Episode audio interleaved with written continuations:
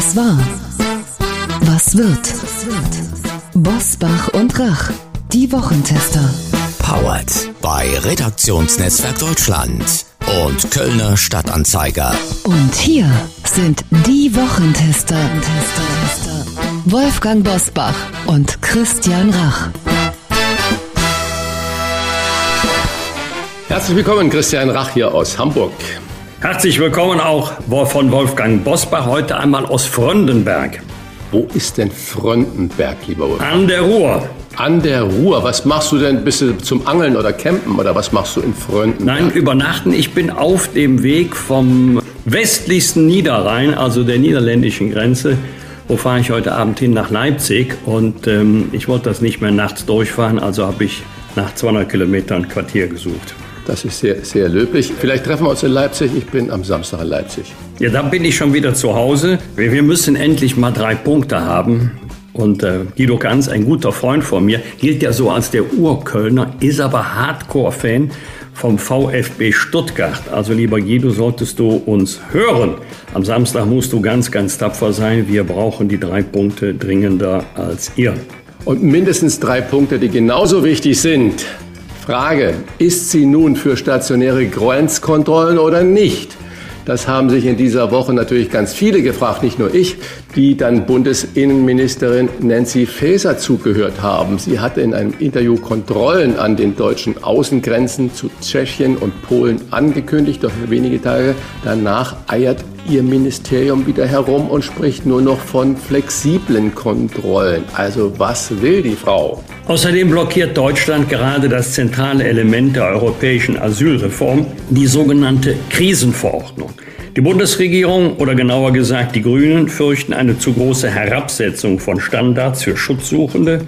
Der nächste handfeste Konflikt in der Ampel zieht herauf, diesmal zu Lasten einer europäischen Einigung. Wenn man den jüngsten Nachrichten Glauben schenken darf, hat Olaf Scholz, der Kanzler, ein Machtwort gesprochen und zwar zu Lasten seiner Innenministerin, zu Lasten vor allen Dingen der Grünen, aber zugunsten der Pläne der Europäischen Union.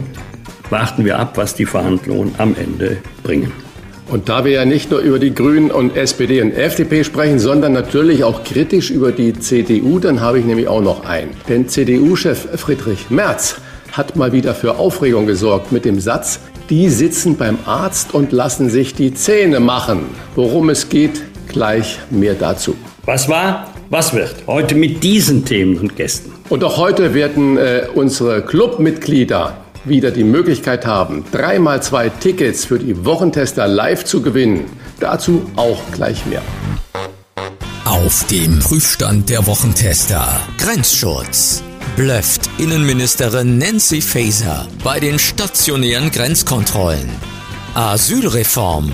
Was bewirkt das Machtwort des Kanzlers? März-Attacke. Geht der CDU-Chef mit seiner Kritik an Asylbewerbern zu weit? Heute zu Gast bei den Wochentestern.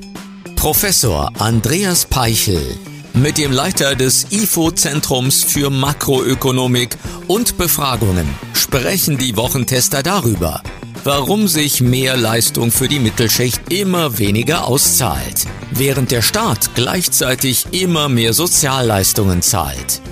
Dr. Lisa Federle, Deutschlands wohl bekannteste Notärztin, setzt sich für die Bedeutung vertrauensvoller Beziehungen ein. Ihr Plädoyer dafür, mehr zuzuhören, auch in der Politik.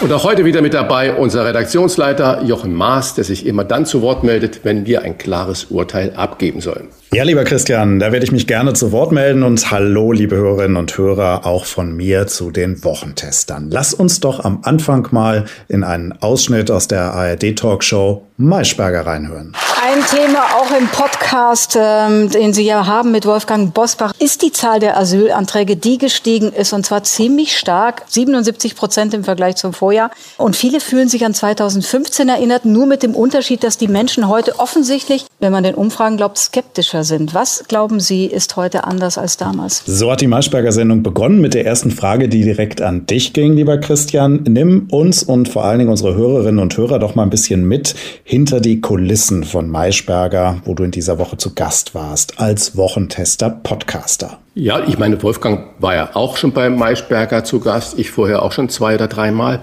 Vor der Sendung steht man zusammen an einem großen Tisch, hohen Stehtisch. Da sind natürlich dann Redakteure, Redakteurinnen dabei, aber auch alle Gäste. Das heißt nicht nur äh, die Panel-Gäste, das heißt drei Journalisten oder die, die kommentieren, sondern auch die politischen Gäste. Und da gibt es ähm, natürlich kleine Gespräche. Man verhindert oder versucht nicht schon die Themen, die hinterher in der Sendung besprochen werden, äh, zu diskutieren, weil das, was man einmal so gesagt hat, bekommt man ja nie wieder so hin. Es ist eine ganz nette Atmosphäre und vor allen Dingen auch nach der Sendung geht man natürlich äh, relativ aufgewühlt oder mit einer noch unter den Nägeln brennenden Themen wiederum in diesem kleinen Raum steht noch zusammen, trinkt ein Wasser oder ein Glas Bier oder ein Schluck Wein. Irgendwann löst sich dann diese illustre Gesellschaft auf oder wie mir ähm, die nette Fahrerin, die mich äh, vom Hotel abgeholt hat, gesagt hat, manchmal dauert es auch bis zwei Uhr nachts. Und wie hat man sich das vorzustellen? Also in der Sendung geht es ja in der Regel doch relativ kritisch und hoch her. Also da gab es ein Streitgespräch unter anderem zwischen Marie-Agnes Strack-Zimmermann und Harald Welzer zum Thema Ukraine und Waffenlieferungen. Stehen die dann nach der Sendung friedlich zusammen? Die haben nach der Sendung, soweit ich es jetzt beobachtet habe, auch natürlich ganz friedlich zusammengestanden, aber der Austausch ging dann eher in dritte Richtungen. Und, und ich weiß nicht natürlich, wie es in anderen Momenten oder mit anderen Gästen ist. Vermutlich geht dann auch der eine oder die andere schnell nach der Sendung. Aber eigentlich ist es ja das Schöne, wenn der Dampf mal abgelassen ist und man sich zivilisiert weiter unterhält, dass es eben nicht Feindschaft ist, die dann so vielleicht manchmal rüberkommt, sondern dass der Austausch dann weitergeht. Und das macht die Stärke von so einem Format wie beim Maischberger aus, dass man wirklich miteinander redet, im seltenen Fall gibt es auch nur übereinander und Streitgespräche, ohne sich ausreden zu lassen. Für mich als Zuschauer oder als jemand, der das kommentiert, ist das Miteinanderreden natürlich mit einem viel größeren Mehrwert verbunden als das Ich hab aber Recht Geplänkel. Jetzt gab es viel positives Feedback nach deinem Auftritt bei Sandra Maischberger, was auch bei uns angekommen ist. Also hast da einen guten Auftritt hingelegt, nicht nur optisch, sondern auch inhaltlich. Und ähm, wir bekommen ja generell optisch immer hat mir ja, du hast doch, das war doch ein, ein toller Anzug, den du da anhattest. Das, das war gar das kein Anzug, auch. das war Jeans. Nein, das war ein Sakko. Ah, okay. Ja, gut. Aber es sah, sah sehr ordentlich aus. Ja, also das okay. wurde hier positiv aufgefasst, aber auch inhaltlich. Wir bekommen ja immer eine ganze Menge ähm, Lob und Komplimente für euch und ähm, hin und wieder möchte ich das mal rausgreifen. Wir machen das sehr dosiert. Daniela Mixer aus dem Westerland hat uns zum Beispiel in dieser Woche geschrieben und ich zitiere sie einfach mal wortwörtlich. Ihr seid einfach klasse. Daher wollte ich einfach einmal Danke sagen. So viele Nächte, die schlaflos sind, habt ihr mich informiert. Diese beruhigenden Stimmen, es ist einfach eine Wohltat. Immer hat man als Zuhörer das Gefühl, hier herrscht Ruhe und Klarheit, es gibt kein Dazwischenreden.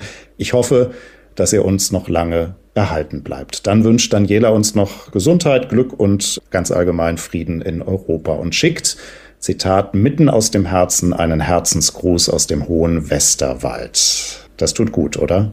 Wie fühlt es sich an, der Traum oder besser gesagt die Realität schlafloser Nächte von Daniela zu sein? So, also mein Tag ist gerettet. Besser kann das heute nicht mehr werden. Wie heißt der Ort, wo du übernachten musstest? Also Fröndenberg. Also Schlaflos in Fröndenberg. Es gibt diese wunderbare Film mit Meg Ryan.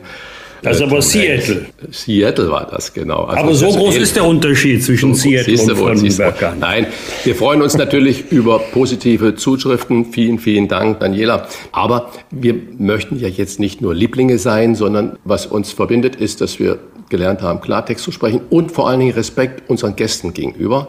Wir wollen sie nicht irgendwie überzeugen, sondern wir wollen ihre Meinung kritisch begleiten. Und dazu gehört natürlich das, was Frau Mixer gesagt hat. Wir lassen sie in Ruhe ausreden und stellen dann unsere Fragen. Das kommt offenbar an. Danke an dieser Stelle, liebe Daniela, und herzlichen Glückwunsch an Wochentester Clubmitglied Wolfgang Hoffmann in Hannover. Sie haben das aktuelle Buch von Guido Knopp gewonnen, Putins Helfer. Eins davon haben wir in der vergangenen Woche für unsere Clubmitglieder bereitgestellt. Und das geht nach Hannover, dieses Buch zu Herrn Hoffmann. Glückwunsch auch an Philipp Christian Lorenz aus dem hohen Norden in Schleswig-Holstein. Auch er bekommt ein Buch von uns, das neue Kochbuch von Christian Deutsche Küche, die Genusstester, samstags ab 7 Uhr immer hören. Und ich erinnere gern noch einmal bei dieser Gelegenheit an die Möglichkeit, Wolfgang Postbach und Christian Rach persönlich zu treffen. Am 25. Oktober um 19.30 Uhr im Studio Dumont in Köln.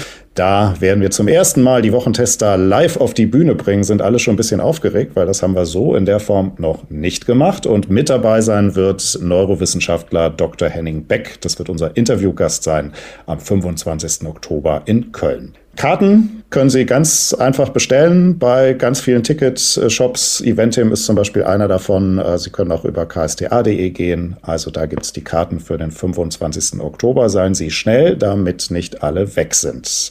Ja, wir haben heute auch nochmal wieder ein Geschenk, Christian, für unsere Wochentester-Clubmitglieder. Ja, für die treuesten Fans laden wir drei Mitglieder aus dem Wochentester Club ein und äh, zwar zu unserer Wochentester Live-Auftritt am 25. Oktober in Köln. Also Sie dürfen auch gerne eine Begleitung mitbringen. Wolfgang Bosbach und ich, wir freuen uns. Ja, Christian kocht, ich esse. ja, genau.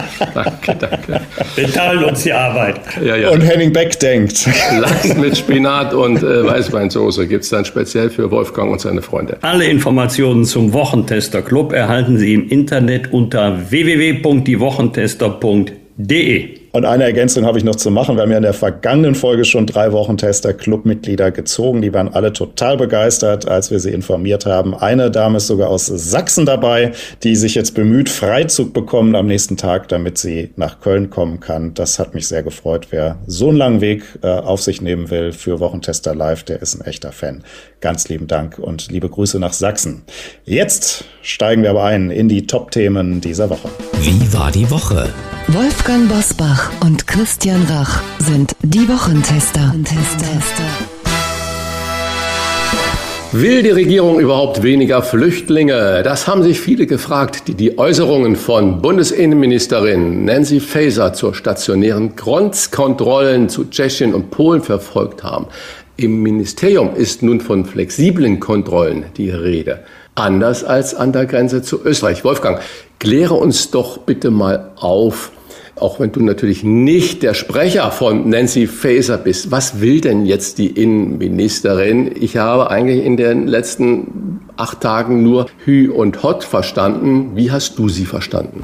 Ich kann nur sagen, wie ich sie verstanden habe. Ob sie das auch so meint, müsste man sie selber fragen. Fangen wir mal vorne an. Das Versprechen hieß vor vielen Jahren, sichere EU-Außengrenzen, Zug um Zug gegen Abschaffung der Binnengrenzkontrollen. So. Mit der Abschaffung der Binnengrenzkontrollen sind wir in kurzer Zeit sehr erfolgreich gewesen, aber selbstverständlich nicht mit sicheren EU-Außengrenzen, denn das ist, wie Juristen sagen würden, ein klassischer Fall objektiver Unmöglichkeit. Man betrachte nur die Seegrenze vom Osten Griechenlands bis zum westlichen Punkt Portugal. Wie will man diese EU-Außengrenzen vor irregulärer Migration sicher schützen? Das geht gar nicht, jedenfalls nicht in dem Sinne, dass man irreguläre Migration unterbinden kann. So, jetzt erleben wir übrigens nicht erst seit dem Herbst 2015 einen starken Zuzug der sogenannten irregulären Migration. Dazu kommen ja noch die Flüchtlinge aus der Ukraine, die in einem ganz anderen rechtlichen Regime in Deutschland und in Europa aufgenommen werden. Will man in Europa stationäre Grenzkontrollen wie an der Grenze Bayern-Österreich einführen, muss man die bei der Europäischen äh, Kommission anmelden. Das ist ein sogenanntes Notifizierungsverfahren. So habe ich Frau Faeser verstanden, dass sie das nicht machen möchte, also dass sie nicht das Grenzregime Bayern-Österreich übertragen möchte auf die drei hier in Rede stehenden Grenzen, das ist Brandenburg-Polen, das ist Sachsen-Tschechische Republik und im Übrigen Schweiz und Baden-Württemberg. Das will sie wohl, oder Schweiz-Bayern, das will sie wohl nicht. Also hat sie zwei Möglichkeiten, punktuelle, lagerabhängige Grenzkontrolle, nicht ständig, und die sogenannte Schleierfahndung im Hinterland, das geht bis zu einem Streifen von 30 Kilometer. Also flexible übersetze ich mal, wir machen mal punktuell stationäre Grenzkontrollen, lagerabhängig, in der Regel aber im Hinterland, also nicht so wie Bayern an der Grenze zu München. Das hast du jetzt ähm, doch als Pressesprecher ganz gut erklärt. Wie ist jetzt aber die Einlassung von Christian Lindner, Bundesfinanzminister und dafür auch, damit natürlich auch zuständig für den Zoll und für die Zolleinheiten, der ja dann gesagt hat, okay, die Bundespolizei ist vermutlich auch überlastet. Ich stelle 500 zusätzliche Zollbeamte zur Verfügung, die die Bundespolizei bei diesen Grenzkontrollen unterstützen. Ist das sinnvoll? dass wir den Zoll jetzt damit äh, ins Spiel nehmen? Ah, ich glaube, da geht es weniger um die klassische Zollarbeit, die ja darin besteht, bei Einfuhren, davon können ja jetzt nicht nur Warenströme betroffen sein, davon können ja auch Touristinnen und Touristen betroffen sein, äh, dass da die Zollabgaben in richtiger Höhe entrichtet werden, dass da nichts rustikal formuliert ins Land geschmuggelt wird, was zollpflichtig ist. Ich glaube, es, ist eher, es geht eher darum, Präsenz zu zeigen an der Grenze. Denn Christian Lindner selber wird ja nicht glauben, dass wir bei der Form der Migration, über die wir hier sprechen, viel finden, was bei der Einfuhr eigentlich verzollt werden müsste.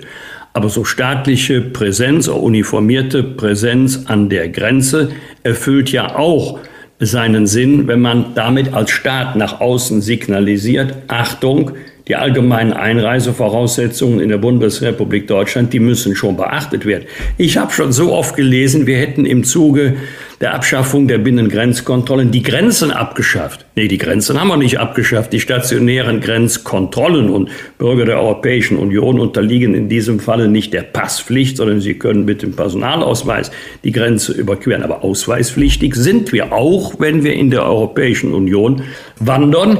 Allerdings werden wir dann in der Regel jedenfalls an der Grenze nicht mehr abgehalten. Übrigens, äh, seitdem es stationäre Grenzkontrollen Bayern Österreich gibt, hat es schon viele tausend, viele tausend Zurückweisungen gegeben an der Grenze, weil die Einreisevoraussetzungen nicht vorgelegen haben. Deswegen wundert es mich ein bisschen, dass die Gewerkschaft der Polizei sagt, stationäre Grenzkontrollen bringen nichts. Die Bundesinnenministerin hatte in der Vergangenheit immer wieder betont, dass eine wirksame Lösung für Flüchtlinge nur auf europäischer Ebene möglich sei. Bis zur Europawahl im nächsten Jahr soll eine große europäische Asylrechtsreform verabschiedet werden. Doch die Verhandlungen liegen oder lagen, muss man jetzt sagen, derzeit auf Eis, weil die deutsche Regierung eine Einigung über die sogenannte Krisenverordnung blockiert.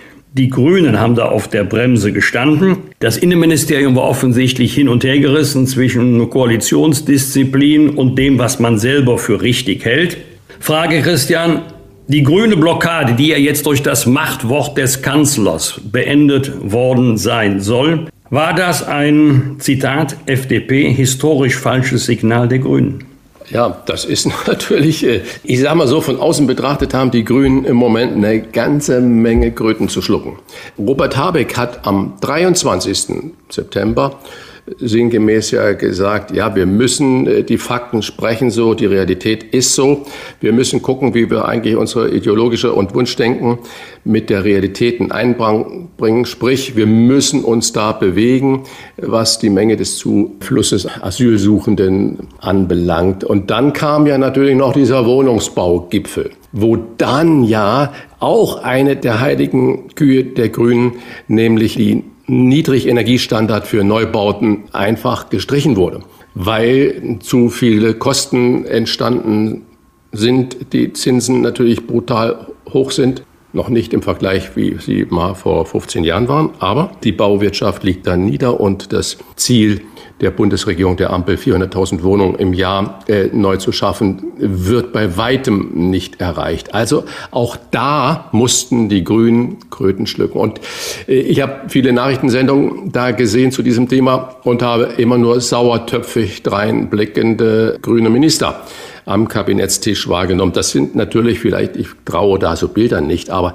äh, ich kann mir schon vorstellen, dass die Stimmung da ganz unten ist Und ich glaube, dass nochmaliges Machtwort, wenn es denn so eins war, die Koalition sprengt. Ich denke, weil wenn der zweitgrößte Partner in der Ampelkoalition, die Grünen, nichts mehr von ihren eigenen Ideen äh, durchsetzen können, dann macht es ja wenig Sinn, überhaupt in der Regierung da drin zu bleiben. Heizungsgesetz, Wohnungsgesetz, jetzt Asylverfahren und so weiter und so fort. Da gibt es eine ganze Menge was eigentlich äh, auf der grünen Fahne stand und was einkassiert wurde über die Realität. Kann nur hoffen, dass Deutschland äh, sich jetzt an den so mühsam ausgehandelten Asylkompromiss in Brüssel da hält oder äh, da nicht mehr blockiert. Übrigens, es wird immer jetzt so dargestellt, als wäre das jetzt heute auf der Tagesordnung. Nee, das ist nicht auf der Tagesordnung der Innenminister und Innenministerinnen in Brüssel. Warum? Weil es jetzt zu spät war. Und es gibt ja eine Zeitspanne, Wolfgang weiß das besser als ich. Man muss es, glaube ich, mindestens drei Tage, vier Tage vorher auf die Agenda setzen, damit es dann auf die Tagesordnung als Punkt kommt.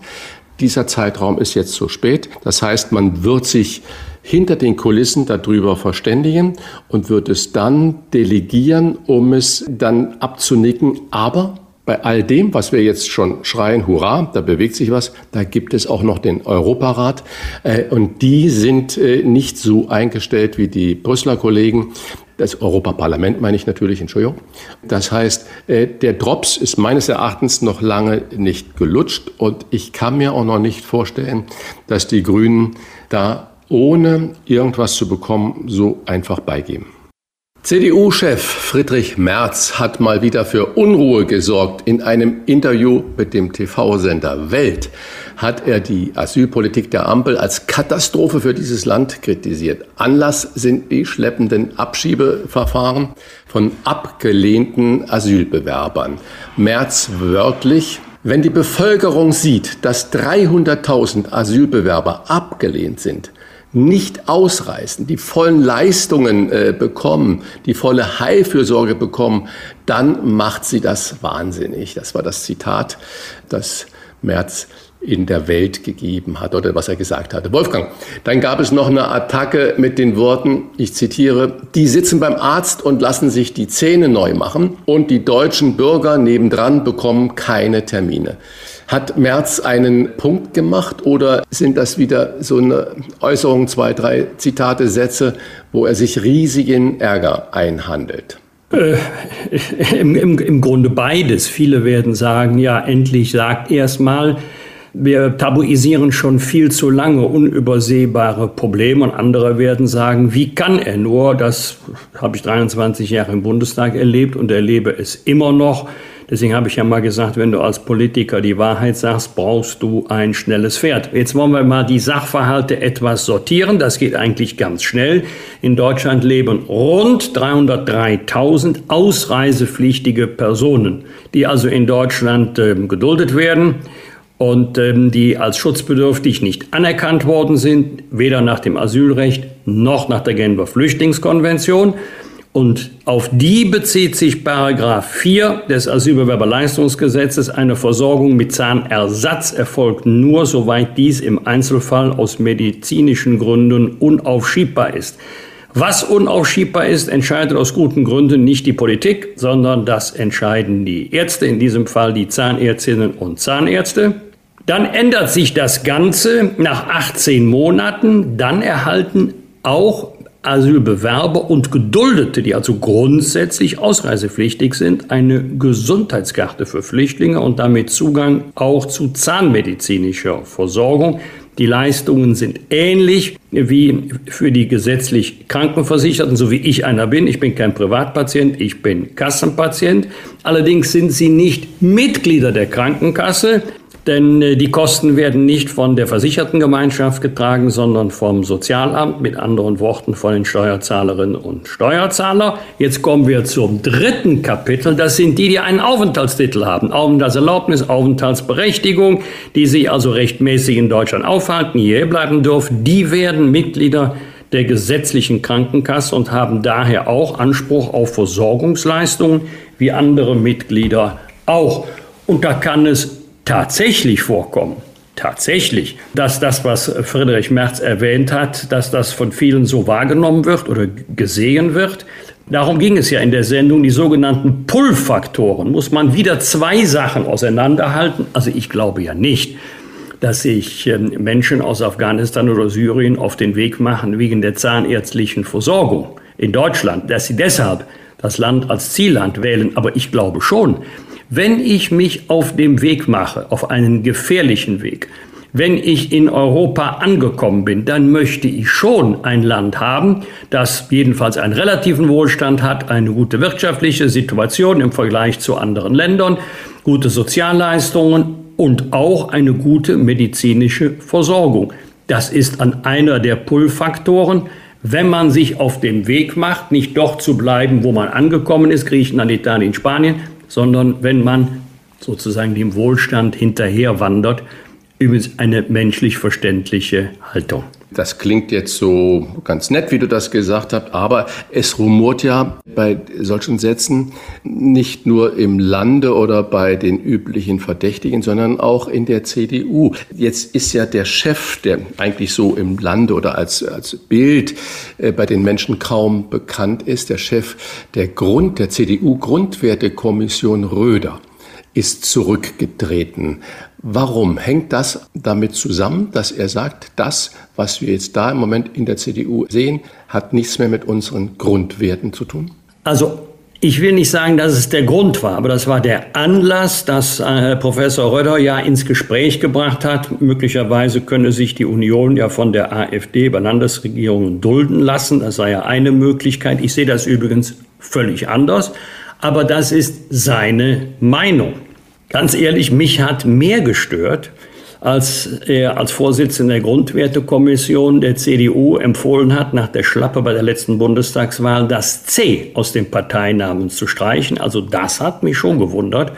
Denn das C ist der Markenkern der Union. Wir sagen immer wieder, wir machen Politik auf der Basis des christlichen Menschenbildes. Und wenn er jetzt sozusagen empfiehlt, den Markenkern zu entfernen, dann werden wir mehr Mitglieder und Wähler verlieren oder irritieren als neue dazugewinnen. Richtig ist aber auch, das ist auch meine Beobachtung, Friedrich Merz muss im Moment sich weniger Sorgen machen um die politische Konkurrenz. Die kritisiert ihn sowieso, egal was er sagt. Ärger kriegt er immer. Oder er, er macht völlig belanglose Äußerungen als vor den Mitgliedern der eigenen Partei. Und da sind viele in der Union hin und her gerissen. Die einen wünschen sich eine Union, die ähm, zu ihren drei Wurzeln steht, sozial, liberal, aber eben auch bürgerlich wertkonservativ und die wollen, dass alle drei Wurzeln in gleicher Weise gepflegt werden. Ich würde mich auch in die Fraktion einsortieren. Andere wollen eher dann eine halblinke, eine hellgrüne CDU, eine neue, eine andere CDU. Ob die dann noch in der Parteienlandschaft wirklich gebraucht wird, also dahinter mache ich jetzt mal ein Fragezeichen. Das heißt, es ist leider so, dass äh, bei einigen Gelegenheiten Parteifreunde aufstehen und sagen, da bin ich aber ganz anderer Meinung als mein Parteivorsitzender, als der Chef der CDU-CSU-Bundestagsfraktion. Das macht nicht nur Friedrich Merz Kummer, das macht mir auch Kummer, wenn wir nicht als geschlossene Einheit wahrgenommen werden werden die Umfragewerte und Wahlergebnisse nicht besser. Wenn ich jetzt Asylpolitik natürlich nur sehe, kommt dann über das C die CDU, die CSU nicht auch ins Schlingern? Nein, sie muss nicht ins Schlingern kommen, vor allen Dingen nicht bei der Wortwahl jetzt von Friedrich Merz, der sich ja ausdrücklich und ausschließlich auf abgelehnte also grundsätzlich ausreisepflichtige Schutzsuchende bezogen hat, sondern es ging ja nicht um diejenigen, denen wir aus humanitären Gründen Schutz gewährt haben, die ein zeitweise oder dauerhaftes Aufenthaltsrecht haben, sondern um die, die ausreisepflichtig sind und um die Frage, warum nimmt eigentlich Deutschland 30 Prozent aller Flüchtlinge in der EU auf? Und gibt es da nicht sogenannte Pull-Faktoren, man könnte auch sagen Magnete, die die Menschen geradezu nach Deutschland anziehen, auch wenn sie ohne triftigen humanitären Grund um Schutz nachsuchen und daher der Antrag abgelehnt wird. Christian, die Polizei darf keine Gebühren erheben, wenn sie Klimakleber von der Straße löst und wegträgt. Das hat das Verwaltungsgericht Berlin entschieden. Ein Klimakleber hatte gegen einen Gebührenbescheid von 241 Euro geklagt, weil er sich im Juni 2022 auf einer Straßenkreuzung in Berlin festgeklebt hatte. Die Einsatzkräfte mussten seine Hand mühsam von der Fahrbahn lösen. Ist das ein falsches Signal? Urteile werden ja immer gesprochen im Namen des Volkes, auch vor dem Hintergrund, dass die orangene Farbe, mit der die Klimakleber das Brandenburger Tor besprüht haben, kaum abzulösen ist? Oder ist es vielleicht sogar möglich, dass in der nächsten Stufe die Polizei verpflichtet wird, diejenigen, die sie mühsam entklebt hat, wieder an Ort und Stelle festzukleben? Ja, das wäre natürlich eine Konsequenz. Weitere Alternative wäre, sie einfach kleben zu lassen. Du hast es ja schon mal juristisch erklärt, dass das nicht geht, weil die Polizei natürlich da für die Ordnung sorgen muss, für den fließenden Verkehr sorgen muss und dass die Rettungswege frei bleiben und so weiter. Aber ich denke, viele in der Bevölkerung würden sagen, ja, dann lass sie doch einfach mal kleben baue eine Umleitung und lass sie einfach mal kleben. Äh, zu dem Urteil. Ich kenne das Urteil nur in äh, seinem Urteilsspruch. Ich kenne nicht die Begründung äh, des Berliner Verwaltungsgerichtes. Wir haben heute Morgen schon über äh, Sandra Maischbergers Sendung, an der ich teilnehmen durfte, gesprochen. Und da war ein Oberbürgermeister aus Herr Arnold aus Schwäbisch Gmünd. Der hat natürlich über alles Mögliche gemacht, aber hat dann auch über kriminelle Karrieren gesprochen von Asylsuchenden oder äh, Schutzbedürftigen bei uns. Und dann hat er das Beispiel eines 18-Jährigen gesagt, der schon als Intensivtäter gilt, wo bisher alle Ermahnungen und auch kleine Urteile nichts genutzt haben. Und dann gab es eine Messerstecherei, wo er, er völlig aktiv dabei war. Also um nicht zu sagen, dass er der federführende Teil dieser Messerstecherei war. Das Gericht zitierte, dass der Oberbürgermeister von Schwäbisch Gemünd hat den zu einer ganz milden Strafe verurteilt. Folge im Netz hat dieser junge Mann, dieser Asylsuchende und seine Kumpanen das Urteil gefeiert mit Party und mit lautem Gekröle. Was will ich damit sagen? Warum dieser Vergleich? Ich will nicht die Klimakleber mit dem äh, Urteil in einem Strafrechtsprozess da vergleichen. Aber wenn viele, viele Millionen Menschen, die sich an Recht und Ordnung halten, das Gefühl haben, dass die Justiz in ganz gewisse Richtungen ich will nicht sagen blind ist, aber relativ zahm ist. Wenn ich irgendwo eine Sachbeschädigung mache, muss ich dafür gerade stehen. Das ist einfach so. Das haben mir auch meine Eltern beigebracht. Im besten Fall hat man, wenn es äh, eine leichtfertige Sachbeschädigung war, eine Versicherung. Wenn es eine mutwillige Sachbeschädigung war, dann zahlt auch keine Versicherung. Dann muss ich als Person, bin ich dafür haftbar. Erstens für die Schäden und im Zweifelsfall droht mir sogar noch Schlimmeres. Also ich muss die Kosten ersetzen. Es erschließt sich auf den ersten Blick überhaupt nicht, warum diejenigen, die die Straße für viele Millionen Menschen blockieren, die man dort entfernen muss, und die Polizei macht das ja nicht freiwillig, sondern die Polizei muss ja per Gesetz für diese Ordnung, ist sie verpflichtet, die wiederherzustellen, warum diese Menschen für diese entstehenden Kosten nicht äh, zur Rechenschaft gezogen werden. Vielleicht und da ist der Jurist Bosbach besser informiert als ähm, der Nicht-Jurist Drach. Ich vergleiche es mit dem, was Bremen versucht bei Fußballspielen, dass die Polizei, die diese Fußballspiele sichert, damit meine ich nicht die Verkehrssicherung, sondern die die Fußballspiele sichert vor, bei Hochrisikospielen und so weiter und so fort, dass die Polizei dann versucht hat, oder die Stadt Bremen im Auftrag der Polizei versucht hat, von DFB oder von der deutschen Fußball, DFL, der Fußballliga, die Kosten für diesen Einsatz wieder reinzubekommen. Das ist nach wie vor ein schwebendes Verfahren. Ich glaube, viele Menschen sagen ja, äh, wenn die Idioten sich kloppen und zum Anlass äh, des Fußballspiels aus äh, nicht nachvollziehbaren, für der Mehrheit nicht nachvollziehbaren Gründen, muss derjenige, der das veranstaltet, dafür auch haften. Deswegen nochmal, langer Rede, gestammelter Sinn.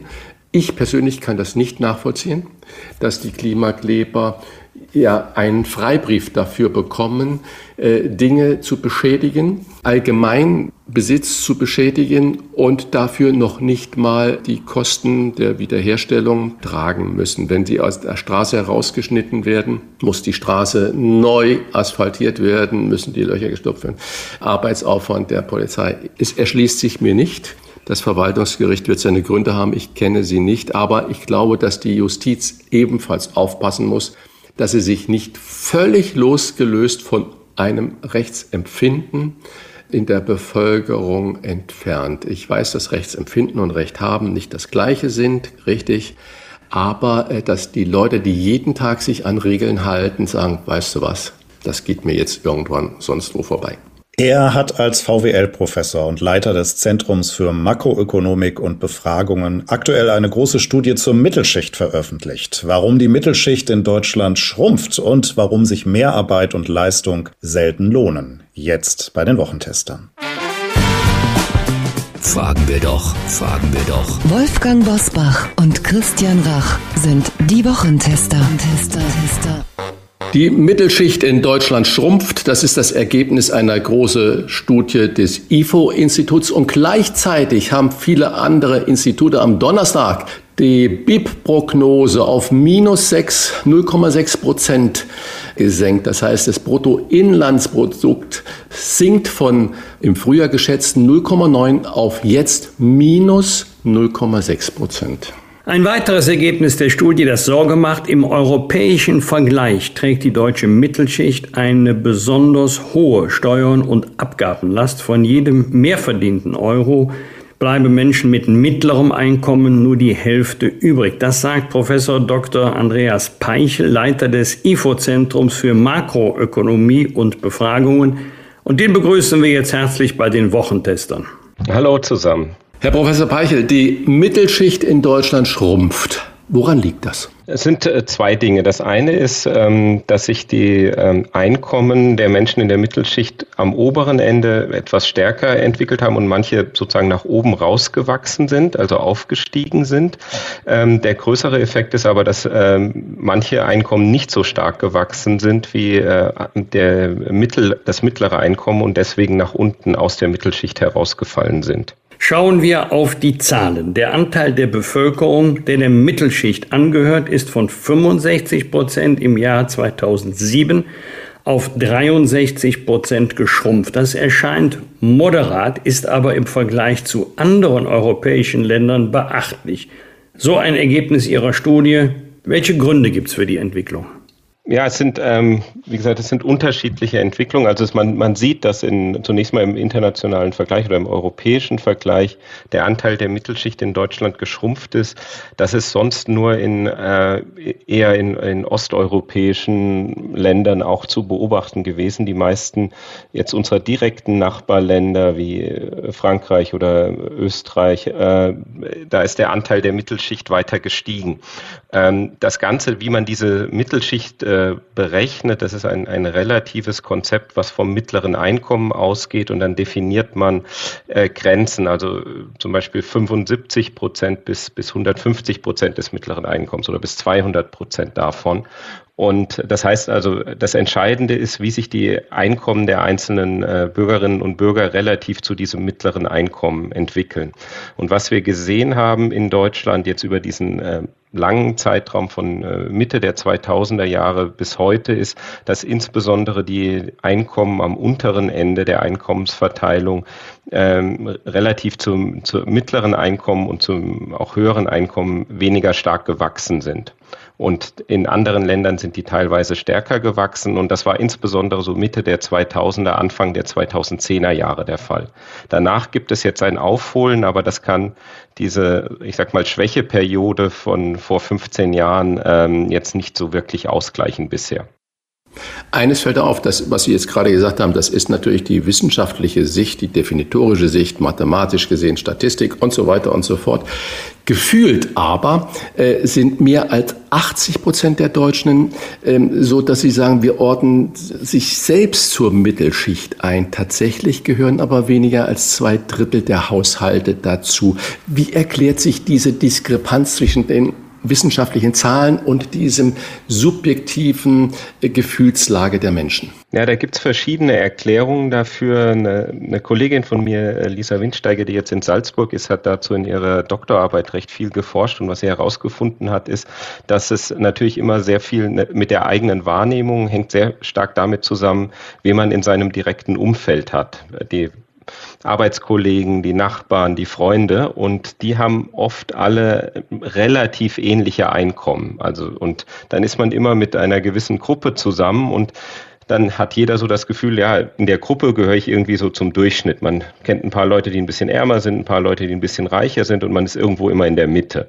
Und das heißt, jeder hat eigentlich in seiner, seinem Umfeld, in seiner Peer Group, wie es englisch heißt, ähm, äh, sozusagen Referenzpunkte und äh, deswegen fühlt man sich äh, sehr oft, äh, orientiert man sich an diesen Referenzpunkten und fühlt sich dann eher der Mitte der Gesellschaft äh, zugehörig, weil man immer jemanden kennt, der noch ein bisschen ärmer ist oder jemand, der, der äh, deutlich reicher ist sieht, und man sieht natürlich auch andere und ich meine, selbst Herr Merz hatte sich ja zur oberen Mittelschicht zugeordnet. Nach dieser statistischen Definition wäre, ist er das auf gar keinen Fall, sondern deutlich drüber. Aber dann machen Sie mir bitte mal ganz konkret äh, Beispiel, mit welchem verfügbaren Nettoeinkommen gehörten ein Paar mit zwei Kindern nach Ihrer Definition oder nach der Dissertation Ihrer Kollegin zur Mittelschicht? Genau, also die Definition äh, ist jetzt nicht sozusagen äh, meine Definition, das ist von der ähm, OECD, die sich diese Definition ausgedacht hat und die kann man, dann kann man das ausrechnen. Ähm, ein Paar mit zwei Kindern